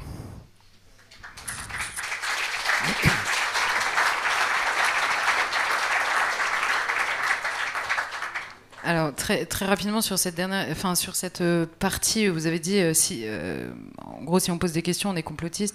J'ai hum, souvent justement fait cette réflexion en disant les gens qui posent des questions ne sont pas nécessairement complotistes. en revanche, quand on pose des questions pour ne pas sombrer dans le complotisme, je pense que notre devoir c'est d'essayer de chercher les réponses. Sur le Liban, on les a pas évidemment puisque l'enquête est en cours. donc c'est effectivement une possibilité. et d'ailleurs, c'est pour ça que les Libanais avaient euh, demandé à ce que l'enquête soit euh, internationale et non pas placée évidemment sous, le, sous la coupe euh, de, de, leur gouvernement qu'ils jugent à la fois corrompu et jugé parti évidemment si l'une des parties libanaises était impliquée. En revanche, sur Notre-Dame, on va vous abonner à Valeurs Actuelles parce qu'on avait fait un. J'y suis. Et, ah je, bon, bah, je le lis. Alors vous aviez donc lu le, le, papier, voilà, un an après Notre-Dame où effectivement les enquêteurs eux-mêmes, parfois, parfois le l'accident euh, pourrait ressembler euh, initialement à quelque chose qui n'est pas accidentel, mais là, en l'occurrence, pour le coup, euh, tous les enquêteurs avaient dit voilà, on a eu beau chercher, vraiment, on n'a pas trouvé. alors, il y a encore une question à l'origine, c'est-à-dire comment ce feu s'est déclenché vraiment. Il n'y a pas vraiment de réponse, mais en revanche, à la fois le mégot ou la personne qui se serait qui serait rentrée dans Notre-Dame, les enquêteurs sont assez assez certains que ça n'a pas été le cas. Voilà. Euh, donc ça c'est pour la partie. ne peut euh, pas mettre le feu à une, une, cathédrale, c'est pas possible. Non non mais justement donc c'est pour ça. Non mais je, Surtout quand il y a des je caméras, un point pour dire des que services de surveillance, des pompiers dont le métier consiste à travailler pour vérifier. Mais parfois c'est un, enchaînement. Euh, voilà, la première personne qui est montée n'avait pas vu le feu parce qu'elle n'était pas au bon endroit, donc il y a du temps qui s'est passé et, et, parfois il faut accepter que euh, que les réponses soient. Enfin bref, on va pas faire un débat sur l'incendie de Notre-Dame, mais euh, je voulais simplement répondre à ça parce que je fais partie des gens qui n'aiment pas quand on accuse de complotisme les gens qui posent des questions, euh, mais je fais aussi partie des gens qui, qui disent qu'il est important pour le bien de tout le pays qu'on accepte aussi parfois des réponses, même quand elles correspondent pas nécessairement à ce qu'on attendait. Sauf que là, il n'y a pas de réponse. Non, il n'y a pas de réponse, mais il y a. Non, mais si sur l'enquête, sur l'enquête, honnêtement, les enquêteurs, ont cherché tous les produits qu'il pourrait y avoir, etc. On a quand même eu un début de, de réponse. Mais bon, bref, je, n'ai pas fait l'enquête moi-même, ça, ça c'est vrai aussi. Euh, après, sur euh, sur la question de, j'ai retrouvé du coup ce que je voulais dire sur la question de, des religions, l'espace privé, l'espace public. Euh, vous avez dit vous-même d'ailleurs que Michel Aoun avait commencé à évoquer la question pour une raison simple, c'est que ce que je voulais dire au début, c'est que je, je trouve assez injuste d'abord et, enfin, et assez peu pertinent en fait de traiter les religions, notamment dans leur rapport à la politique, parce qu'ils ne sont pas les mêmes euh, et que précisément quand vous dites que la solution en fait pour remettre à leur place le politique et le, et le religieux, c'est la laïcité, c'est quand même quelque chose qui a été euh, à la fois pensé euh, et conçu par le catholicisme avant même que ce soit mis en place, même chez nous. non mais cette idée de séparer, cette idée de séparer la gestion des choses temporelles et des choses spirituelles est tout à fait pensable euh, et pensé d'ailleurs par le catholicisme, ce qui n'est pas forcément le cas, effectivement, encore une fois, de religions qui sont des orthopraxies et qui donc gèrent, qui sont en plus d'être une foi, euh, une manière de vivre, ce qui n'est pas le cas du catholicisme, et c'est pour ça que je vous rejoins absolument quand vous dites que le communautarisme rend impossible la vie d'un pays. Euh, je, je, suis absolument d'accord avec ça, et quand je dis que je suis une seule personne dans l'espace privé et dans l'espace public, c'est simplement que ce ne sont pas des questions religieuses qui relèvent de la foi qui doivent gérer les questions euh, politiques, et c'est pour ça que l'État est séparé de l'Église, mais qu'en revanche la société, elle, est religieuse par les gens qui la composent. Et vous qui voulez la souveraineté du peuple, vous, prenez forcément en compte le peuple tel qu'il est, et s'il doit être catholique ou musulman ou juif euh, ailleurs, euh, il est dans sa vie privée et dans sa vie publique. Et c'est d'ailleurs pour ça, je crois, qu'on se trompe, qu'on se trompe quand, on, quand on met la question, par exemple, du voile, du port du voile en France ou la question euh, du halal à la cantine, qu'on les met sur le terrain de la laïcité. Je crois que tout le monde se fiche absolument euh, de savoir quelle est la foi euh, qui pousse ou non à porter un voile. Est-ce que c'est la politique? Est-ce que c'est la foi? C'est simplement qu'il y a un moment où ça percute la vie d'un pays sur sa manière, sur ses mœurs, sur ses us et coutumes, qui font aussi la souveraineté, parce que la souveraineté ne peut pas être simplement le le contenant, on va dire, et que s'il passe par le peuple, alors le peuple fait aussi son unité dans sa manière de vivre, tout simplement. Et donc je crois que la laïcité, c'est une chose qui est, franchement, et c'est pour ça que je répondais à l'attaque, en l'occurrence, je, je, ne dis pas la religion, c'est la religion quand ça m'arrange ou pas. C'est simplement que cette question de la laïcité, elle est très difficile à concevoir, notamment par l'islam dans ces pays-là. Et c'est notamment une, discussion qui est en permanence entre les autorités, à la fois religieuses et politiques, au Liban. C'est que le patriarche a appelé mille fois l'État libanais à séparer les choses politiques des choses, euh, des choses religieuses. Et quand je vous prenais l'exemple de Charlie, euh, de Charlie Hebdo, euh, qui devient, euh, qui devient une, une, attaque catholique contre les musulmans en Égypte, ça montre bien cette, cette euh, cette confusion euh, intrinsèque entre le religieux et le politique qu'a l'islam et qu'on peut retrouver euh, d'ailleurs aussi dans le judaïsme. Donc c'est simplement sur cette question-là. Et après, sur la question de le catholicisme, le catholicisme a créé le jacobinisme. Les pauvres catholiques, ça fait beaucoup. mais effectivement, la, la question, enfin, je ne pense pas que ce soit tellement le catholicisme après que ça ait imbibé effectivement la France, je ne peux pas vous l'enlever, mais le, fait qu'il y ait besoin d'un chef dans un pays et pour incarner la nation, ça je, peux l'assumer. En revanche, le lien qu'il y a entre le chef et euh, à la fois les régions, ce que vous appelez les, le, la, comment dire, les communes, comment vous avez dit, les communes libertaires? Vous avez dit Le communalisme. Le, communalisme, libertaire. Euh, ça s'appelle dans le catholicisme, et le catholicisme l'explique très bien, la subsidiarité tout simplement. C'est-à-dire que oui, il y a une décision qui est prise à l'échelle de tout un pays, parce que pour qu'il y ait une unité, il faut une décision commune qui soit à la base, qu'en revanche, la responsabilité vienne au plus petit, euh, au plus petit stade de responsabilité, c'est une idée qui est parfaitement, euh, euh, qui est parfaitement compatible aussi avec le catholicisme. L'idée que le responsable le plus petit prend la responsabilité pour lui et que tout ne se décide pas, et c'est d'ailleurs l'harmonie, la très bonne harmonie entre les familles et la nation. Quand on dit que la nation est une, la une famille, deux familles, c'est pas parce que le chef de la nation euh, prend la place du père de famille. ça... Je, vais être court justement sur la réponse à la réponse qui répondait à la réponse de la réponse. C'est-à-dire que comme, sur cette idée, je trouve un petit peu fort, que euh, le christianisme aurait inventé la laïcité, permettait quand même, euh, il faut penser en termes historiques. c'est la même chose avec le Coran. Hein. Je connais l'argumentaire du il faut rendre à César ce qu'il faut rendre à César et à Dieu ce qui appartient à Dieu. Vous savez que je ne souscris pas à l'existence historique de Jésus, mais convenons de l'existence historique de Jésus pour pouvoir dater. Euh, eh bien, ça veut dire effectivement que quand Jésus le dit, euh, le pouvoir n'est pas religieux. Le pouvoir devient religieux quand Constantin en 312 décide que l'empire va devenir chrétien. Ce n'est pas exactement la même chose de dire cette phrase-là dans une logique où on est euh, opposé au pouvoir et dans une logique où on est au pouvoir. Pas du tout la même chose. Donc tous ceux qui, à partir de Constantin, vont résister, vont résister à cette conception théocratique, monarchique, donc jacobine, le pouvoir d'un seul, c'est le pouvoir d'un seul, c'est la généalogie du jacobinisme. Ben non, mais il n'y a pas une idée qui tombe du ciel, sauf euh, l'expression n'est pas bienvenue, mais je veux dire, euh, elles viennent toujours de quelque part, les idées, et l'idée jacobine, elle vient de ce schéma chrétien. Donc je veux bien qu'on dise aujourd'hui que les chrétiens se sauvent en disant, mais c'est nous qui avons inventé la laïcité. Je dois dire qu'à chaque fois que la laïcité a fait des progrès, vous étiez toujours contre. Euh, quand euh, la Révolution française a lieu, je vous assure que l'Église, non, vous, vous, vous l'Église. Hein. Donc j'enlève le vous, parce que je, sais bien que vous n'étiez pas là. Permettez que, que je, j'ai un peu le sens de la chronologie, malgré votre jeune âge, je sais qu'à l'époque vous n'y étiez pas. Mais quand même qu'il y a un moment donné où euh, vous, vous, faites contre mauvaise fortune bon cœur, c'est-à-dire que vous allez nous expliquer que la séparation de l'Église et de l'État, c'est vous qui l'avez voulu aussi. Il ne faut pas exagérer. À chaque mais la séparation de l'Église et de l'État, pardonnez-moi, mais... Non, non, je voudrais juste répondre à la réponse qui répondait à la réponse qui était Juste dire que le combat laïque ne se fait pas chez les chrétiens. Il se fait contre le christianisme pendant des siècles. Et quand la laïcité parvient à produire des effets, c'est-à-dire quand la théocratie disparaît au profit de la démocratie, c'est la Révolution française. Et je ne sache pas que la Révolution française ait été bénie par l'Église. Vous trouverez des prêtres jureurs, d'accord, mais les prêtres jureurs, euh, c'est comme vous voulez, mais la ça peut dire que c'est l'Église, mais l'Église a toujours refusé la laïcité. Euh, en 1905, euh, elle, refuse aussi. Puis à un moment donné, vous n'avez plus le choix de ne pas refuser, puisque c'est devenu ce que c'est devenu, donc il vous suffit de dire que c'est vous qui l'avez inventé. Non, soyez bonne joueuse, je dirais. la laïcité s'est constituée contre la théocratie, et à chaque fois qu'il y a eu des progrès de la laïcité, l'Église s'est mise en travers qu'aujourd'hui vous puissiez récupérer en disant c'est nous, je trouve que c'est pas pas fair play parce que ça ne s'est pas fait comme ça. Quand Marcel Fissin est celui qui commence à penser la laïcité au XIIIe, euh, eh bien ça, se fait contre l'Église. Quand on aura des réflexions qui, par exemple, avec euh, le prince de Machiavel, c'est pas exactement le prince, c'est des principatibus, c'est-à-dire des principautés.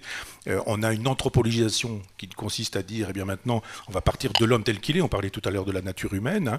On a à ce moment-là cette idée qu'il faut séparer le politique de l'éthique. Et quand on sépare politique et éthique, c'est qu'effectivement on estime qu'il faut euh, produire, euh, produire des effets politiques qui ne soient pas éthiques, ben, je vous assure que l'Église n'est pas forcément pour à ce moment-là. Le machiavélisme, c'est pas ce que dit Machiavel, hein, le machiavélisme, mais le machiavélisme, c'est pas théoriquement euh, la pensée de l'Église. C'est peut-être sa pratique, mais c'est sûrement pas sa pensée.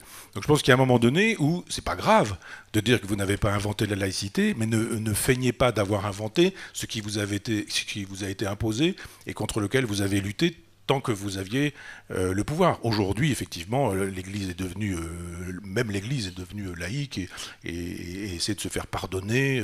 il n'y a plus de sacré, il n'y a plus de transcendance. vous voyez que vous le regrettez.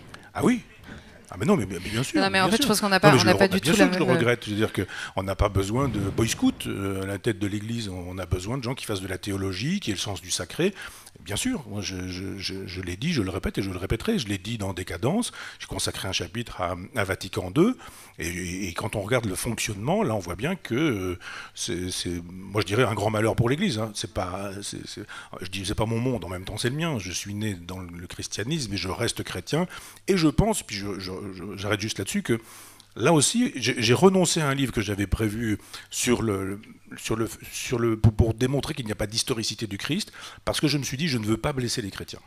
J'ai blessé avec le traité de la théologie, ce que je n'ai pas voulu, mais bon, euh, bon, ça peut blesser, y compris des gens qui me disent, quand vous dites que Jésus n'existe pas historiquement, c'est une insulte, vous méprisez, etc. Et je reçois beaucoup de lettres euh, insultantes des catholiques qui ont du mal à aimer le prochain, hein, ou à pardonner les offenses. Mais euh, c'est un peu ce que je reproche au christianisme, d'ailleurs, un certain nombre de chrétiens qui ont du mal avec l'amour du prochain, le pardon des offenses, etc. Mais j'ai dit, bon, je ne savais pas que je pouvais vous humilier en vous apportant des preuves historiques dont j'aimerais que vous puissiez me les réfuter. Mais je, me suis dit, ce texte-là, ce livre-là, j'ai le plan, j'ai des notes. Je ne le fais pas parce que je pense qu'il faut faire un front commun, de la même manière qu'il faut faire un front commun souverainiste euh, sur le terrain politique, il faut faire un front commun judéo-chrétien. Je crois qu'il faut faire un front commun judéo-chrétien. Et que le front commun judéo-chrétien peut se faire avec des athées. Et donc on a dit vous êtes un athée chrétien. Je dis non, ça c'est une, expression d'André Comte-Sponville. Mais euh, je suis un athée qui défend une civilisation qui est judéo-chrétienne. Et là, pour le coup, on peut faire aussi un front populaire et un front commun.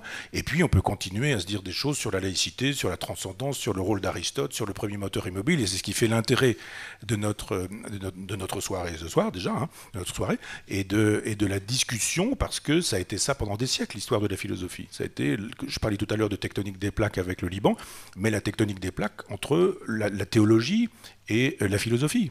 Moi, j'ai beaucoup aimé, enfin, je ne vais pas parler au passé, toujours vivant, mais Benoît XVI parce que formé à l'herméneutique allemande, son Jésus est d'une qualité extraordinaire, exceptionnelle, et je me dis, mais au moins on peut débattre. On peut débattre en disant euh, qu'on est d'accord, qu'on n'est pas d'accord, parce que cette, cette conception du débat, elle procède du judéo-christianisme, le fameux pic-poule des, juifs, puisque effectivement le judaïsme a produit le catholicisme et que je parle, moi, du judéo-christianisme. Alors je sais que ça blesse certains juifs, mais là encore, je dis, ben, le christianisme vient du judaïsme, vous ne pouvez pas l'empêcher. Quand je dis judaïsme, je n'ai pas dit judéo-christianisme. Euh, donc c'est pas exactement la même chose. Mais je crois que nous avons en commun, au-delà de tout ça, euh, Bach, Mozart, Rubens, je sais pas, enfin qui l'on voudra, un Carpaccio, enfin pas le Carpaccio dans la cuisine, mais je veux dire le peintre.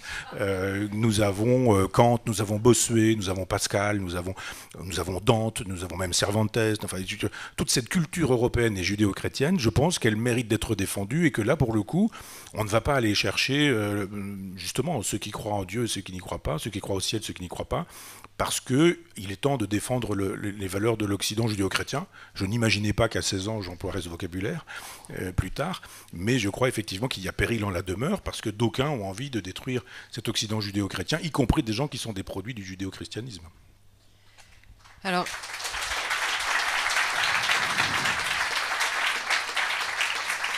Euh, rapidement sur cette question de la, laïcité, en fait, d'abord la séparation de l'Église euh, et de l'État s'est faite bien avant la Révolution française. Il y a qu'à voir l'histoire à la fois des rois et de leurs relations avec le pape, les papes, euh, savoir où habitait le pape. Donc c'est une lutte de pouvoir qui a été faite entre l'Église et l'État, mais qui était déjà séparée. Il y a qu'à voir le nombre de rois qui ont été, ne serait-ce qu'excommuniés par les papes. Donc il y avait déjà cette distinction entre les pouvoirs temporels pour le coup de l'un et de l'autre. Ensuite, que la France ait été baignée euh, de catholicisme, vous le dites vous-même, vous êtes revenu en voulant défendre une civilisation qui était adossée sur une religion qui se trouve être celle-là.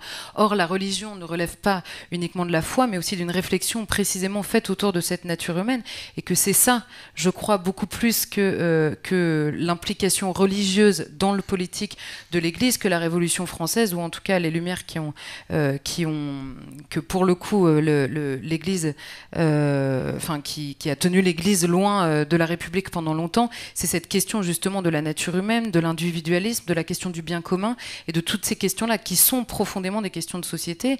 Et c'est pour ça que imposer la foi euh, euh, à des personnes, effectivement, vous, je, ne le ferai pas et je ne le défendrai pas. En revanche, que la réflexion de l'Église sur l'homme, indépendamment de la foi, mais ce qui est bon pour l'homme, parce qu'à partir du moment où il a une nature qui est commune à tous, il y a des choses qui sont bonne ou mauvaise pour cette nature-là. Et là, l'Église a des choses à dire. Donc c'est cette distinction. Et, par ailleurs, les, les, Vendéens, pour ne prendre que, se sont pas spécialement euh, dressés parce qu'on euh, voulait séparer la gestion des choses temporelles des choses spirituelles. Ils sont d'abord levés, évidemment, contre la guerre euh, que par ailleurs les Girondins défendaient à l'époque. Et que surtout surtout les prêtres jureurs, et c'est là que c'est assez marrant, c'est que vous vous euh, dites que l'Église à l'époque n'a pas voulu euh, n'a pas voulu se séparer du politique, mais pardon, c'est le politique qui est venu chercher les curés pour les faire jurer précisément sur un euh, sur un projet qui était politique. Donc c'est le politique qui a voulu récupérer la religion pour la mettre sous sa coupe et euh, enfin, sur la question de la laïcité, quand je dis que le, catholicisme peut comprendre, euh, peut comprendre la distinction parce qu'il l'a pensé et qu'il le pense, justement, cette, différence entre la gestion des choses spirituelles euh, et, et la gestion des choses temporelles, c'est sur cette question de savoir est-ce que la laïcité dans une, dans une société, et je pense que c'est là-dessus qu'on n'est pas d'accord, puisque vous évoquez 1905, où effectivement l'Église a été encore une fois un peu malmenée pour le coup par le politique en premier, c'est que la laïcité tel que conçu par le catholicisme, sépare les choses spirituelles des choses temporelles, l'État de l'Église.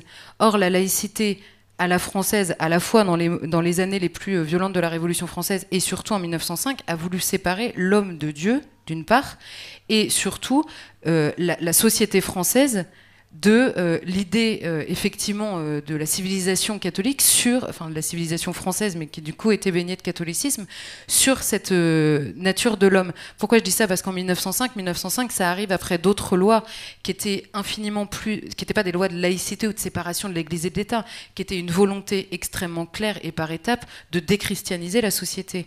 on le sait parce que ces 60 000 religieux qui étaient infirmiers, qui étaient professeurs, qui gérait énormément de choses dans la société qui ont été exilées, 60 000 euh, religieux exilés de la France, c'est la suppression des écoles religieuses. On a arraché les écoles euh, aux moines et aux religieuses, on a arraché les hôpitaux à ce moment-là parce qu'on a voulu les faire passer euh, sur un terrain laïque, parce qu'on ne voulait plus de la conception chrétienne, je crois, à la fois de la société évidemment, mais de l'homme surtout. C'est pour ça que je disais la nature humaine à ce moment-là a, pris cher. Tout à l'heure, j'ai utilisé cette expression assez malheureuse, mais ce que je veux dire, c'est que l'homme, l'homme n'était plus inscrit euh, dans, comment dire, il y avait plus de projets de société qui étaient sur le bien ou euh, enfin la relation de l'homme au bien commun, tout ce que j'expliquais tout à l'heure sur le, le, en tout cas ce que je pense entre la différence entre le particulier et l'universel, et que à ce moment-là, le but c'était de déchristianiser pour n'avoir que des individus qui soient seuls face à l'État, et c'est exactement ce qu'on a aujourd'hui en fait nous n'avons plus que des individus, euh, en tout cas c'est ce le projet, que des individus qui, sont évidemment vautrés dans leur nihilisme, et on en parlera peut-être tout à l'heure, mais qui se voient obligés euh, euh, d'accéder à de nouvelles religions, à de nouvelles causes qui les dépassent, ou en tout cas d'adhérer à ce qui est peut-être plus qu'une religion, à une révolte spirituelle qu'on retrouve à la fois dans le féminisme, à la fois dans l'écologie, et même à la fois d'ailleurs dans les revendications racialistes de certains indigénistes. Merci Charlotte. faut qu'on avance sur, euh, sur certains sujets qui me tiennent à cœur. Alors c'est très bien parce que j'ai pas besoin de poser de questions, mais vous répondez à tout. C'est très pratique. Euh, vous venez de parler d'un front commun pour défendre l'Occident judéo-chrétien. Sur Thinkerview récemment, vous aviez également dit j'accueillerai tous les migrants, quelle que soit leur situation et leur nombre, par humanisme, ce qui se conçoit, mais qui me semble parfaitement incompatible. C'est-à-dire que si vous avez effectivement, et ça, rejoint aussi la question qui porte sur le souverainisme. Est-ce que c'est suffisant, le souverainisme? Euh, Comme une amie me le disait récemment, que fait-on d'une République française islamique souveraine?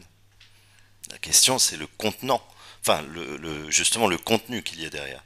Et donc, j'aimerais vous entendre sur ces sujets. Est-ce que c'est peut-être ce qui distingue la gauche de la droite encore euh, face au principe de réalité? Alors, cette émission dure deux heures et demie, et on a extrait cette phrase polémique j'ai un long développement sur ce sujet-là qui dit très exactement le contraire de ce qu'on fait dire à cette phrase. Je n'ai pas dit j'accueillerai euh, par humanisme la totalité. Bah, si, Tout à fait. Non, non. Vous, enfin, vous avez dit que face à un afflux de migrants, de gens qui fuient la misère ou la mort. pas dit ça. Je ne peux pas imaginer ne pas les accueillir. Ce qui se conçoit, c'est parfaitement. Mais sauf que je l'ai pas dit. J'ai dit que l'immigration était acceptable dans la mesure où il y avait un désir d'être français de la part de ceux qui venaient. C'est quand même pas exactement la même chose. J'ai soumis l'accueil à un désir d'être français. C'est exactement le contraire de ce que vous me faites dire.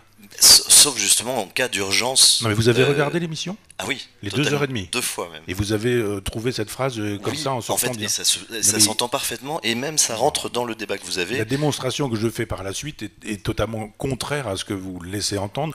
Je n'ai pas dit on ouvre, ou alors j'aurais dit là une fois. pas ouvrir les frontières par principe. Non, mais accueillir tout le monde, etc. Non, j'ai dit on accueille tous les gens qui montrent leur désir d'être en France, de devenir français bah si. Ah c'est vraiment en cas d'urgence sanitaire. J'allais dire presque par charité chrétienne. Vous disiez, mais voilà, non mais c'est, mais, mais, mais, réellement, je, ne peux pas, imaginer. Je n'ai jamais pensé ça, donc je vois pas pourquoi je l'aurais dit dans cette configuration-là, sauf à me contredire absolument. Mais je demande que la, la citation soit remise dans son contexte que la démonstration soit prise dans sa totalité. Je crois que j'ai répondu sur une vingtaine de minutes à cette question-là. Mais l'idée de dire, c'est la première fois que j'aurais dit une chose pareille, et je le dirais en contradiction avec tout ce qui a été dit précédemment ou écrit par moi. C'est pour ça que je vous pose la question. C'est pourquoi hein, je peux vous dire que j'ai pas dit ça, parce que j'ai développé et que pour des raisons polémiques, on sort cette phrase pour lui faire dire très exactement le contraire de ce que je pense. Je dis que la question de l'immigration doit être soumise à la question du désir d'être français et que là, si les gens désirent être français, on peut accueillir tout le monde. Si tout le monde désire être français, à quoi j'ajoute, quelle que soit la religion, la couleur de peau, etc., parce que ça n'est plus un problème. Donc, euh, je, enfin, sauf, j'ai parlé deux heures et demie, peut-être me suis-je mal exprimé sur une phrase qu'on peut sortir, etc., mais ceci dit, je ne peux pas m'exprimer mal sur 20 minutes.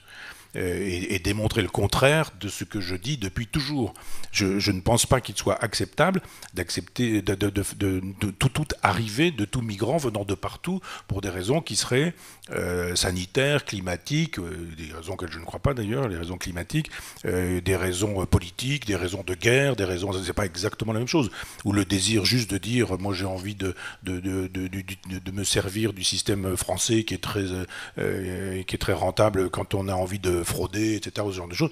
C'est pas exactement la même chose pour moi. Moi, je suis un nominaliste sur toutes les questions, donc je suis aussi sur ce sujet-là, et je dis pas on accueille tout le monde ou on accueille personne. Je dis on accueille tout le monde, virgule, si ceux qui viennent font la demande explicite, en ont envie, en ont le désir, et que, j'ajoute ça aussi, c'est-à-dire des efforts de la part de ceux qui viennent et des efforts pour ceux qui accueillent parce que cette façon de dire venez, venez et puis euh, allez vivre sous les ponts, je me souviens que c'était ma démonstration, aller vivre sur les, sur les, les, au, pied des périphériques, etc. Je dis est-ce que vous croyez que la France est grande quand elle dit venez et puis allez vivre de, nos poubelles. Donc j'ai dit ça très précisément. J'ai dit il faut que l'immigration soit pensée à nouveaux frais. La question n'est pas, euh, comme dit Marine Le Pen, c'est jamais bien, comme dit euh, Jean-Luc Mélenchon, c'est toujours bien. Non, c'est parfois bien, c'est parfois pas bien. Les deux ont raison, mais ensemble. Et donc c'est bien quand des gens disent on a envie d'être français. On, avait, on a fêté le numéro 2 euh, de Front Populaire hier soir avec une, jeune fille camerounaise formidable et personne n'aurait dit mais vous vous êtes noir, vous êtes aussi. Elle adore la France plus que nombre de Français. Hein. Donc je, ne fais pas une question de. la question de l'immigration pour moi n'a rien à voir avec, avec la couleur de peau, avec la religion, je ne sais quoi. ça a à voir avec le désir d'être français, l'envie d'être français. Bah, ça veut dire être français, ça veut dire effectivement pour le coup être laïque si on est musulman. On a le droit de, ne pas manger de porc et de ne pas boire d'alcool, mais chez soi. Et on ne milite pas pour que dans les écoles ce soit le cas, dans les menus des écoles, ou, etc., etc. Non, j'ai très précisément dit que pour penser l'immigration en dehors de l'idéologie euh, qui voudrait que ce soit toujours bien ou jamais bien, il faut dire quand c'est intéressant, quand ça ne l'est pas. Et c'est intéressant quand les gens ont vraiment envie de devenir français, je crois à l'intégration. Quand ils n'ont pas le désir, non, c'est pas désirable, c'est pas souhaitable. Et par ailleurs, pour ceux qui arrivent, il ne suffit pas de dire venez puis débrouillez-vous, c'est la sauvagerie, vous ne parlez pas la langue, on ne vous explique pas les, les us et coutumes, on ne vous explique pas l'histoire, on ne vous explique d'ailleurs rien du tout, et puis faites comme vous voulez, débrouillez-vous, etc. Je ne pense pas que ce soit digne de résoudre le problème de l'immigration euh, sur le principe libéral en disant venez si vous pouvez, si vous avez de l'argent et que vous payez un passeur, il n'y a aucun problème, venez, on vous accueillera, on vous ouvre... Je ne défends pas ça. Donc euh, il faudrait peut-être que je m'écoute à nouveau et que je vois quelle phrase a été dite et quel est le contexte. bonne foi en vous posant la question. Non, mais je, je, je bien, mais je vous dis l'entièreté de l'émission. Mais convenez qu'il y a au moins 25 minutes autour ah de cette question. Fait. Oui, oui, bien sûr. Et j'ai pas enfin, Et les 25 minutes ne, ne semblent pas vous donner raison. Mais j'assumerai. Hein. Je vous assure que si je pensais ça, il n'y a aucun problème, j'assume tout ce que je pense. et je ne suis pas du genre, ça se voit, ça se sait un peu. Et si je pensais véritablement, je le dirais, j'aurais aucune honte, aucune crainte à me faire traiter de nazi, c'est déjà fait. De DA, de Dorio, il n'y a pas de problème. De pédophile refoulé ou d'antisémite, j'ai eu droit à tout ça. Vous savez, il n'y a aucun problème. J'assumerais cette pensée-là si elle était de moi. Et sur le souverainisme et Front Populaire, je vous, embête une dernière fois, là c'est sur les propos récents chez Jean-Baptiste Boursier, sur l'idée de recréer un courant de gauche. Alors, peut-être été mal interprété. L'idée de, Front Populaire à l'origine, il m'avait semblé que c'était un rassemblement des souverainistes de tous les horizons. Est-ce que vous pensez finalement qu'il vaut mieux se réserver à, ceux qui sont de gauche? Je ne le pense pas, mais voilà, j'aimerais que vous, que vous nous parliez de ce projet, comment il évolue. C'est la sortie du, second, du deuxième numéro aujourd'hui. Euh, qui, porte, qui va porter sur l'état profond. Et je vous incite tous à, le lire. Euh, j'y suis abonné depuis le départ. Euh, donc voilà, est-ce que vous pouvez nous, parler de ce projet? Oui, alors là c'est pareil, ça, procède d'une espèce de, prélèvement. Je parle beaucoup, probablement trop, je m'exprime en permanence comme ça. D'un seul coup on dit, eh, mais vous avez dit ceci. Vous avez dit aussi, ça veut dire quoi? Finalement, vous êtes un sous-marin de la gauche, etc. J'ai jamais caché qui j'étais, ce que je pensais, et vous l'avez même dit tout à l'heure. Donc effectivement, quand on dit, bah alors finalement, c'est pas ce que vous dites, c'est le contraire. Finalement, vous êtes, vous roulez pour la gauche, vous allez finir par voter euh, Macron, je sais pas quoi, enfin toutes les sottises possibles et imaginables. J'ai dit sur, euh, je sais plus qui, chez Bourdin ce matin, que je défendais effectivement le, le, vaccin et le principe du vaccin parce que l'école euh, républicaine nous apprenait l'asepsie, l'antisepsie, la vaccine, Pasteur, etc. Et que je disais que c'était si qu'aujourd'hui on puisse, on puisse refuser. J'ai reçu des commentaires du genre par quel labo euh, pharmaceutique êtes-vous payé? Euh, On ferait en train de devenir un vendu au capital, etc. Alors bon, on va pas faire comme à la télévision en disant vous avez dit j'ai retiré une phrase, vous avez dit j'ai retiré une phrase. Euh, quand on écrit 130 livres et qu'on parle en permanence, il y a un moment donné où effectivement peut-être n'est-on pas précis sur une phrase, mais il faut pas faire dire le contraire de ce que on aura pu dire quand des des, kilomètres d'écriture et des heures de parole témoignent du contraire. Donc j'ai dit et je répète que l'homme de gauche que je suis veut réunir les souverainistes de droite et de gauche. Vous allez me dire, c'est déjà pas un truc d'une pensée de droite que de dire qu'on veut réunir une pensée de gauche, que de dire qu'on veut réunir des gens de droite et de gauche. Mais je veux dire de fait que les problèmes qu'on a eus, on les a surtout eus avec, euh, la gauche, qui ne veut pas de ce projet-là. La droite le veut bien, la droite est plus tolérante que la gauche sur cette question-là.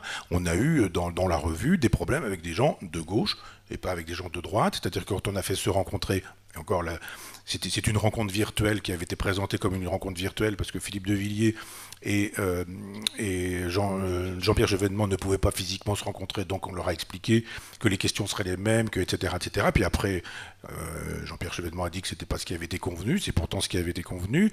Et puis après, il y a des gens qui ont dit, mais enfin quoi, Chevènement, Chevènement, qu'est-ce qu'il fait là Et puis d'autres qui disent, mais enfin, de Villiers, pourquoi est-il dans cette revue, etc.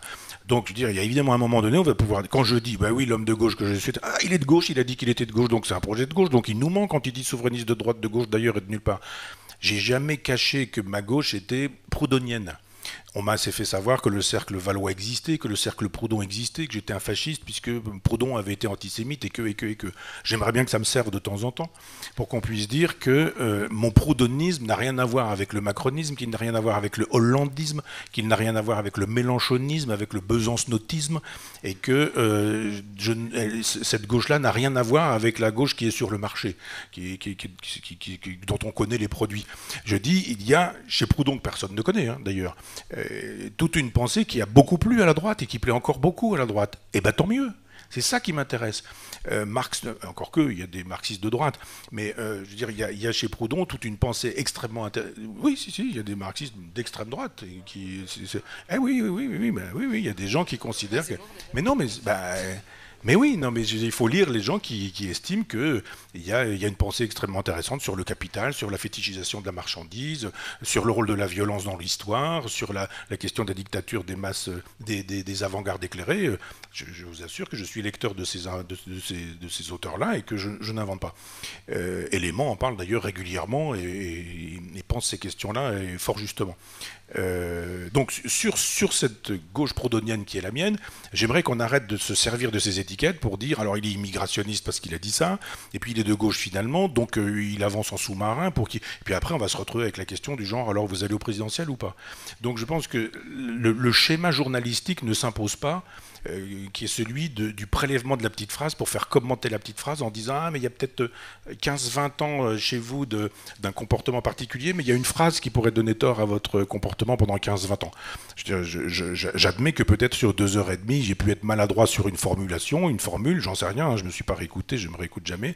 Mais ce que je sais, c'est que si cette formule est maladroite, eh bien, il y a derrière elle 25 minutes de démonstration qui ne peuvent pas être maladroites, puisque pendant 25 minutes, j'ai développé cette idée que l'immigration devait être J'utilise pas le concept immigration choisie parce que ça a été Chirac l'utilisait, la gauche l'utilisait, Juppé, ils ont tous voulu les Sarko de l'immigration choisie. Je dis non, non, non, c'est pas. On va aller chercher des, quoi, des, ingénieurs, on va chercher des médecins. C'est ça l'immigration choisie, c'est pas mon truc à moi.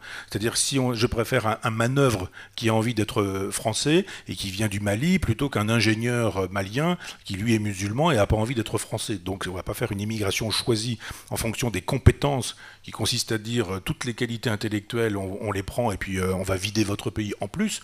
Je dis juste qu'on arrêtera, euh, enfin il faut arrêter de penser la question de l'immigration en termes enfin je veux dire réaliste pour vous qui connaissez la philosophie, la philosophie médiévale, c'est-à-dire de croire que l'idée est une réalité. L'immigration avec un i majuscule, et puis des gens qui disent ah c'est pas bien. Et puis des gens qui disent ah c'est bien. Je dis non, c'est pas ça. L'immigration, c'est nominaliste. C'est qui, c'est quand, c'est quoi, c'est comment, de quelle manière, comment ça se passe?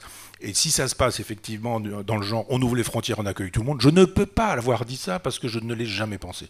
Sauf à croire que j'aurais voulu séduire des gens, mais avec juste une phrase qui serait perdue dans deux heures et demie. Etc. Donc non, je ne crois pas à une immigration massive, euh, libérale, on ouvre les frontières et on accueille tout le monde. Je dis on accueille des gens qui veulent être accueillis et on leur donne les moyens d'être accueillis dans des conditions dignes. Bah, sur, cette, question, effectivement, théoriquement, euh, théoriquement, je suis d'accord avec vous sur la, le, fait de distinguer les gens à la fois qu'on accueille et la manière dont on les accueille. Maintenant, les deux conditions que vous mettez me semblent être un, un stop assez violent à l'immigration aujourd'hui pour une simple raison, c'est qu'il y a déjà des gens, comme vous l'avez dit, euh, qui sont à la fois sous les ponts et extrêmement mal accueillis aujourd'hui. Euh, il y a énormément de gens en France aujourd'hui qui sont déboutés du droit d'asile. Donc l'État français euh, s'assied sur sa propre loi et ses propres exigences en, gardant ces gens ici au détriment évidemment des gens qui nécessiteraient euh, d'être accueillis et qui nécessiteraient des moyens. Et la dernière chose, c'est que vous dites qu'il faut qu'il y ait un désir euh, de, la personne émigrée euh, de devenir français. Je crois qu'il y a d'abord une nécessité absolue pour la France d'expliquer ce qu'est être français aujourd'hui, parce que on ne l'apprend plus, et vous l'avez d'ailleurs évoqué assez rapidement sur la question de l'histoire, mais on ne l'apprend plus pour une raison simple, c'est qu'on ne veut plus l'apprendre et qu'on veut surtout la déconstruire. Donc aujourd'hui, étant donné que les petits Français qui sont là depuis mille ans ne savent même plus très exactement ce qu'est la France et pourquoi ils ont des raisons d'être fiers, quelles sont leurs gloires et ce qui a été beau dans leur histoire et ce qui est beau dans leur, dans leurs racines précisément, je crois que c'est encore plus difficile effectivement de, de l'expliquer à d'autres qui arriveraient et qui voudraient devenir français. Et quand on entend effectivement, euh, depuis tout à l'heure, on parle de la France en disant il faut, qu'il faut choisir la France, et quand on entend les hommes politiques, pour le coup, de partout et de tous bords, euh, nous expliquer que pour devenir français, il faut s'adapter, euh, choisir et accepter les lois de la République. Je crois que là, il y a une erreur absolument majeure qui nous a, qui nous a mis dedans, pour reprendre une expression extrêmement extrêmement jolie. Euh, c'est simplement que quand on, quand on ne parle que de république, qui est un régime, euh, une manière de gouverner, et quand on ne parle que de valeurs qui sont euh, par définition mouvantes, au lieu de parler de principes, d'histoire et de quelque chose qui nous a précédé et qu'on a quand même un tout petit peu le devoir de transmettre, il est évident que s'adapter à des lois, je peux demain aller en Chine et respecter les lois chinoises sans jamais devenir chinoise. or, c'est le problème qu'on a, qu'on a aujourd'hui, simplement qu'on ne veut plus expliquer ce qu'est un pays, ni aux Français qui le sont aujourd'hui aujourd'hui, ni à ceux qui pourraient le devenir demain. Et c'est le fameux, enfin pour, pour résumer un peu cette idée-là, ça fait 30 ans SOS Racisme qui se crée sur le droit à la différence en expliquant qu'on est tous les mêmes. J'ai toujours pas compris en fait, 35 euh, ans après. Euh, vouloir qu'on soit tous les mêmes avec un droit à la différence, ça, ça, paraît quand même extrêmement compliqué. Ça, dont vous faisiez l'éloge tout à l'heure non sur, la, sur la, non, sur la question d'être français, non, la glorification des origines, et en plus euh, d'aller créer une marge des beurs avec une, une précisément une, une, comment dire, une revendication qui est en l'occurrence celle des origines physiques, quoi, raciales, euh, pour nous expliquer que finalement on va tous être français pareil, ça me semble quand même assez absurde. C'est-à-dire que l'universalisme, vous êtes d'accord si ça se fait sur votre schéma, sur votre base si Non, pas du tout. Simplement, le droit, non, la différence des personnes entre elles, évidemment, la différence de pensée, la différence euh, de, de, la manière de réfléchir, la différence d'idées à laquelle on aboutit, le débat, en réalité, évidemment qu'il est possible en, étant tous français, même la différence de foi, ce que j'expliquais tout à l'heure, euh, ce qui s'est passé au début du siècle. En revanche, la, glorification des origines, quand elles sont culturelles, quand elles sont religieuses, et quand en fait elles définissent des us et des coutumes, des mœurs, une manière de vivre et un attachement à la fois géographique, historique, qui est étranger, je ne vois pas comment cette revendication-là euh, peut faire euh, un, un, Français comme, comme les autres, en fait. Euh, il peut pas y avoir, euh, il faut une primauté en fait, c'est ça la réalité. Il faut une primauté qui n'a jamais été à la fois imposée ni défendue et qui n'est même plus connue euh, de ce qu'est être français en France en fait. Ben, c'est une contradiction avec l'universalisme que vous proposez. Vous êtes universaliste pourvu qu'on se range sous votre bannière. Pas du tout, mais enfin, vous avez dit exactement mais C'est comme l'universalisme chrétien Non, l'universalisme, il est dans la nature humaine, il n'est pas dans l'appartenance dans nationale.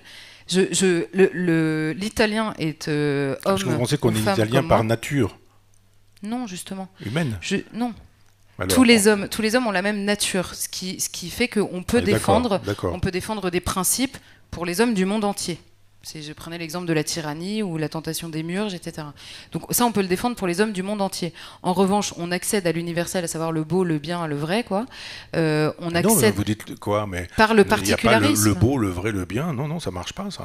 Bien sûr. Bah, bien sûr que non. En Papouasie-Nouvelle-Guinée, la notion du beau n'est pas. Enfin, encore que la Papouasie-Nouvelle-Guinée aujourd'hui, ça n'a pas grand-chose à voir.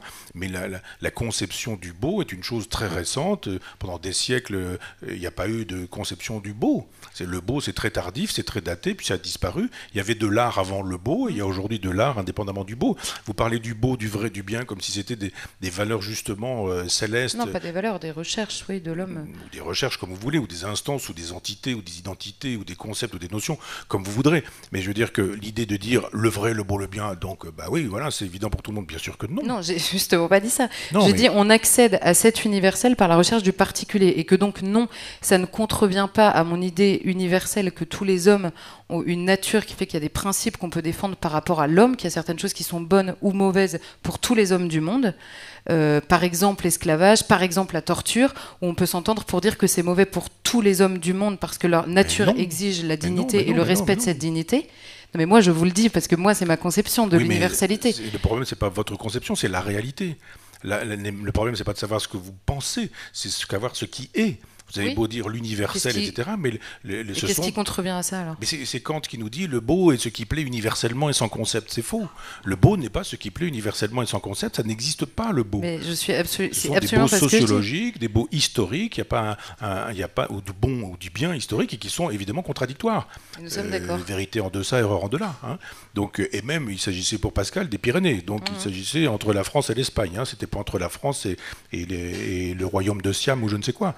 Non, je pense que la question de de l'universel est vraiment la question qui mérite d'être posée, mais qu'on ne peut pas, à partir de l'idée que nous aurions une nature humaine qui serait universelle, ça tout le monde en convient, euh, imaginer que pour autant il n'y aurait pas une diversité des valeurs, une diversité des civilisations, une diversité des cultures, et notamment des cultures. C'est exactement ce que je dis en fait. Je ne suis pas bien sûr. Bah alors, notamment, je m'exprime extrêmement mal, mais. Notamment des cultures qui accueillent et des cultures qui n'accueillent pas, des cultures qui, qui intègrent et des cultures qui n'intègrent pas, des cultures qui soient ouvertes et des cultures qui soient fermées. Et c'est pas exactement la même chose que de dire il y aurait un universel à partir de la nature humaine. Non, l'universel de la nature humaine fait que, bien sûr, vous aurez que, le papou, que le chinois, que etc. ont le même ont des problèmes, le même groupe sanguin ou ce genre de choses, et que le cœur est placé au même endroit. On est à peu près d'accord là-dessus. Mais il, n'empêche que les perspectives historiques, les perspectives civilisationnelles ne sont pas les mêmes du tout. Ah bien sûr. Bon, bah alors on est d'accord. Absolument d'accord. Eh bien, écoutez, malheureusement. vous ne faites, pas une démonstration que mon universalisme est, relatif. Vous faites simplement une, une démonstration avec laquelle je pourrais être d'accord que les civilisations ne se valent pas par principe. Et ça, je suis absolument d'accord. Je dis simplement que pour accéder à l'universel, il faut passer par le particulier. Oui, mais justement, notre civilisation a pour euh, spécificité d'accueillir et que c'est comme ça que ça s'est constitué. Et d'autres civilisations n'avaient pas la, perspective d'accueillir, et d'autres non plus, et d'autres aujourd'hui, on a même des, des, propositions qui sont très, très exactement l'inverse et qui mmh. excluent. Et je dis que, est-ce qu'on reste dans la, fameuse société ouverte, la société close de Bergson hein? C'est la question qui se pose. Et moi, je pense qu'on on, a une tradition d'ouverture, que cette tradition d'ouverture doit être conditionnelle conditionnelle et qu'il euh, il y a des sociétés qui sont des sociétés closes de fermeture et il n'y a pas de conditions.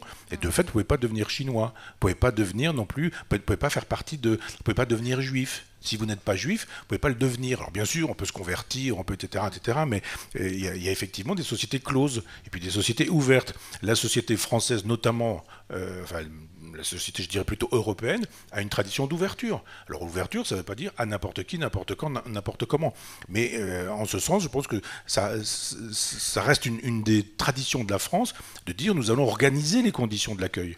Et, en même temps savoir qu'il n'y a il y a peut-être, il y a sûrement, vous avez raison, un universel anatomique, physiologique, biologique, c'est évident, nous sommes des mammifères, mais qu'en dehors de ça, eh bien effectivement, il y a des civilisations diverses dont certaines sont capables d'accueillir et d'autres pas. Alors il se fait que nous ne sommes pas en état d'accueillir d'autres civilisations puisque nous détestons la nôtre. Et c'est là qu'est le problème. Hein. Alors il va être c'est la, la, question du nihilisme. Mmh. Il va être temps malheureusement de rendre la salle. Donc si vous aviez chacun un mot de conclusion, Charlotte, pour commencer. Avec un peu d'espoir, si possible. Michel Onfray alors. Vous voulez avoir le dernier mot, comme on dit Exactement. Je pense que l'intérêt de, votre euh, poème était qu'il disait quelque chose qui pour moi est essentiel. Nous n'avons pas, Stéphane et moi, appelé cette revue Front Populaire par hasard. Euh, quand il s'agit de faire front, et il y a quelque chose qui, est plus important que ce qui, enfin, que ce qui nous rassemble est plus important que ce qui nous sépare. Donc on peut avoir effectivement des, discussions un peu byzantines sur, les discussions que nous avons. Je ne déprécie pas pour autant, elles sont intéressantes. Ça montre d'ailleurs que la France, le génie français, c'est aussi l'esprit de finesse c'est pas seulement l'esprit de géométrie, mais c'est aussi l'esprit de finesse. Et qu'il y a une, façon française de penser. La philosophie française, c'est pas la philosophie allemande, c'est pas etc. Mais si on veut euh, effectivement faire un front populaire, c'est parce qu'il y a un front populicide. Et que c'est un mot que j'emprunte à, à, Gracchus Babeuf, qui disait que effectivement il y a eu un génocide vendéen, il n'a pas utilisé le mot, mais enfin ça voulait dire la même chose, et qu'il y a eu donc un populicide. On a voulu tuer un peuple. Je pense effectivement qu'on peut élargir ce terme et qu'il y a aujourd'hui des gens qui veulent tuer des peuples. Et que les Maastrichtiens, les gens qui défendent l'Europe libérale, les gens qui aspirent au gouvernement planétaire, les gens qui sont dans la logique de l'État profond, sont effectivement des gens qui veulent en finir avec, euh, avec cette... Euh, j'ai perdu mon idée aussi, on était sur quoi là avec la, avec la, ce sont, des gens qui font front. Non, parce que j'avais, j'avais une plaisanterie à faire sur Macron, puis je me suis dit retiens-toi, ne la fais pas. Et donc, quand, euh, donc il y a un front populicide, et ce front populicide, euh, il est très bien constitué, puisqu'il y a des gens de gauche, il y a des gens de droite, il y a des gens qui croient, il y a des gens qui ne croient pas, il y a des musulmans, il y a des catholiques, il y a des juifs, il y a des protestants, mais eux, ils sont capables de faire un front populicide. Et je dis que ce qui nous intéresse, à Stéphane et moi, et à toute l'équipe, et à tous les amis, et à tous ceux qui viennent nous rejoindre sur le site, qui s'abonnent, qui, etc., etc., c'est de dire, faisons fi de ces différences-là, si nous voulons vraiment que le peuple revienne, qu'il y ait un souci du peuple, eh bien, il faut que nous fassions front. De sorte que, finalement, je vous donne raison sur le poème de je ne sais plus qui, j'ai oublié son nom, mais euh, qu'effectivement, il y a ceux qui croient au ciel et ceux qui n'y croient pas, mais que l'important, c'est que nous reconstituions ou que nous pérennisions une France qui est en bien mauvais état, mais que c'est plutôt ça qui nous, qui nous réunit. C'est donc plutôt ça qui m'intéresse. Merci Michel Onfray.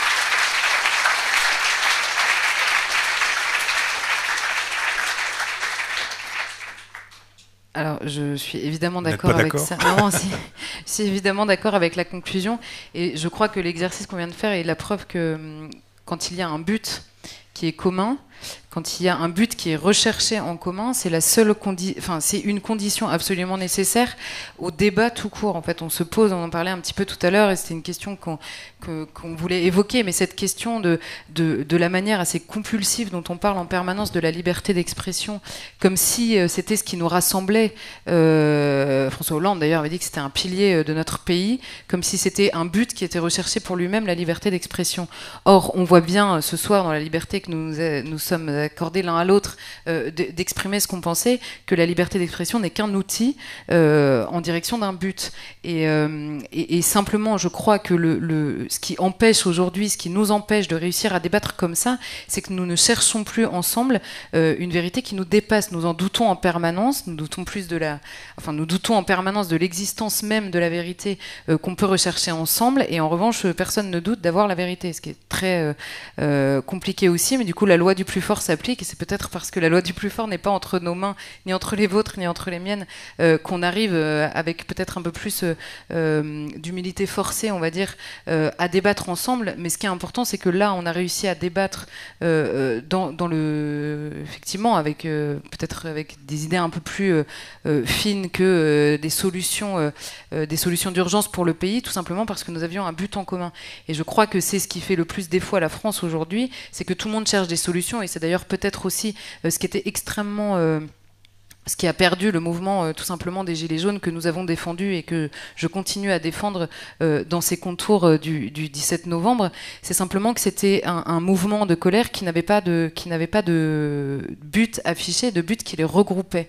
Et donc le débat est devenu impossible.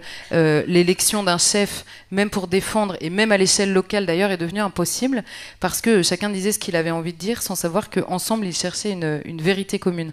Je pense que si ce soir on a pu au moins mettre un petit taquet au relativisme qui, euh, est en fait en train de, euh, de nous bouffer, ça me fait plaisir. Voilà.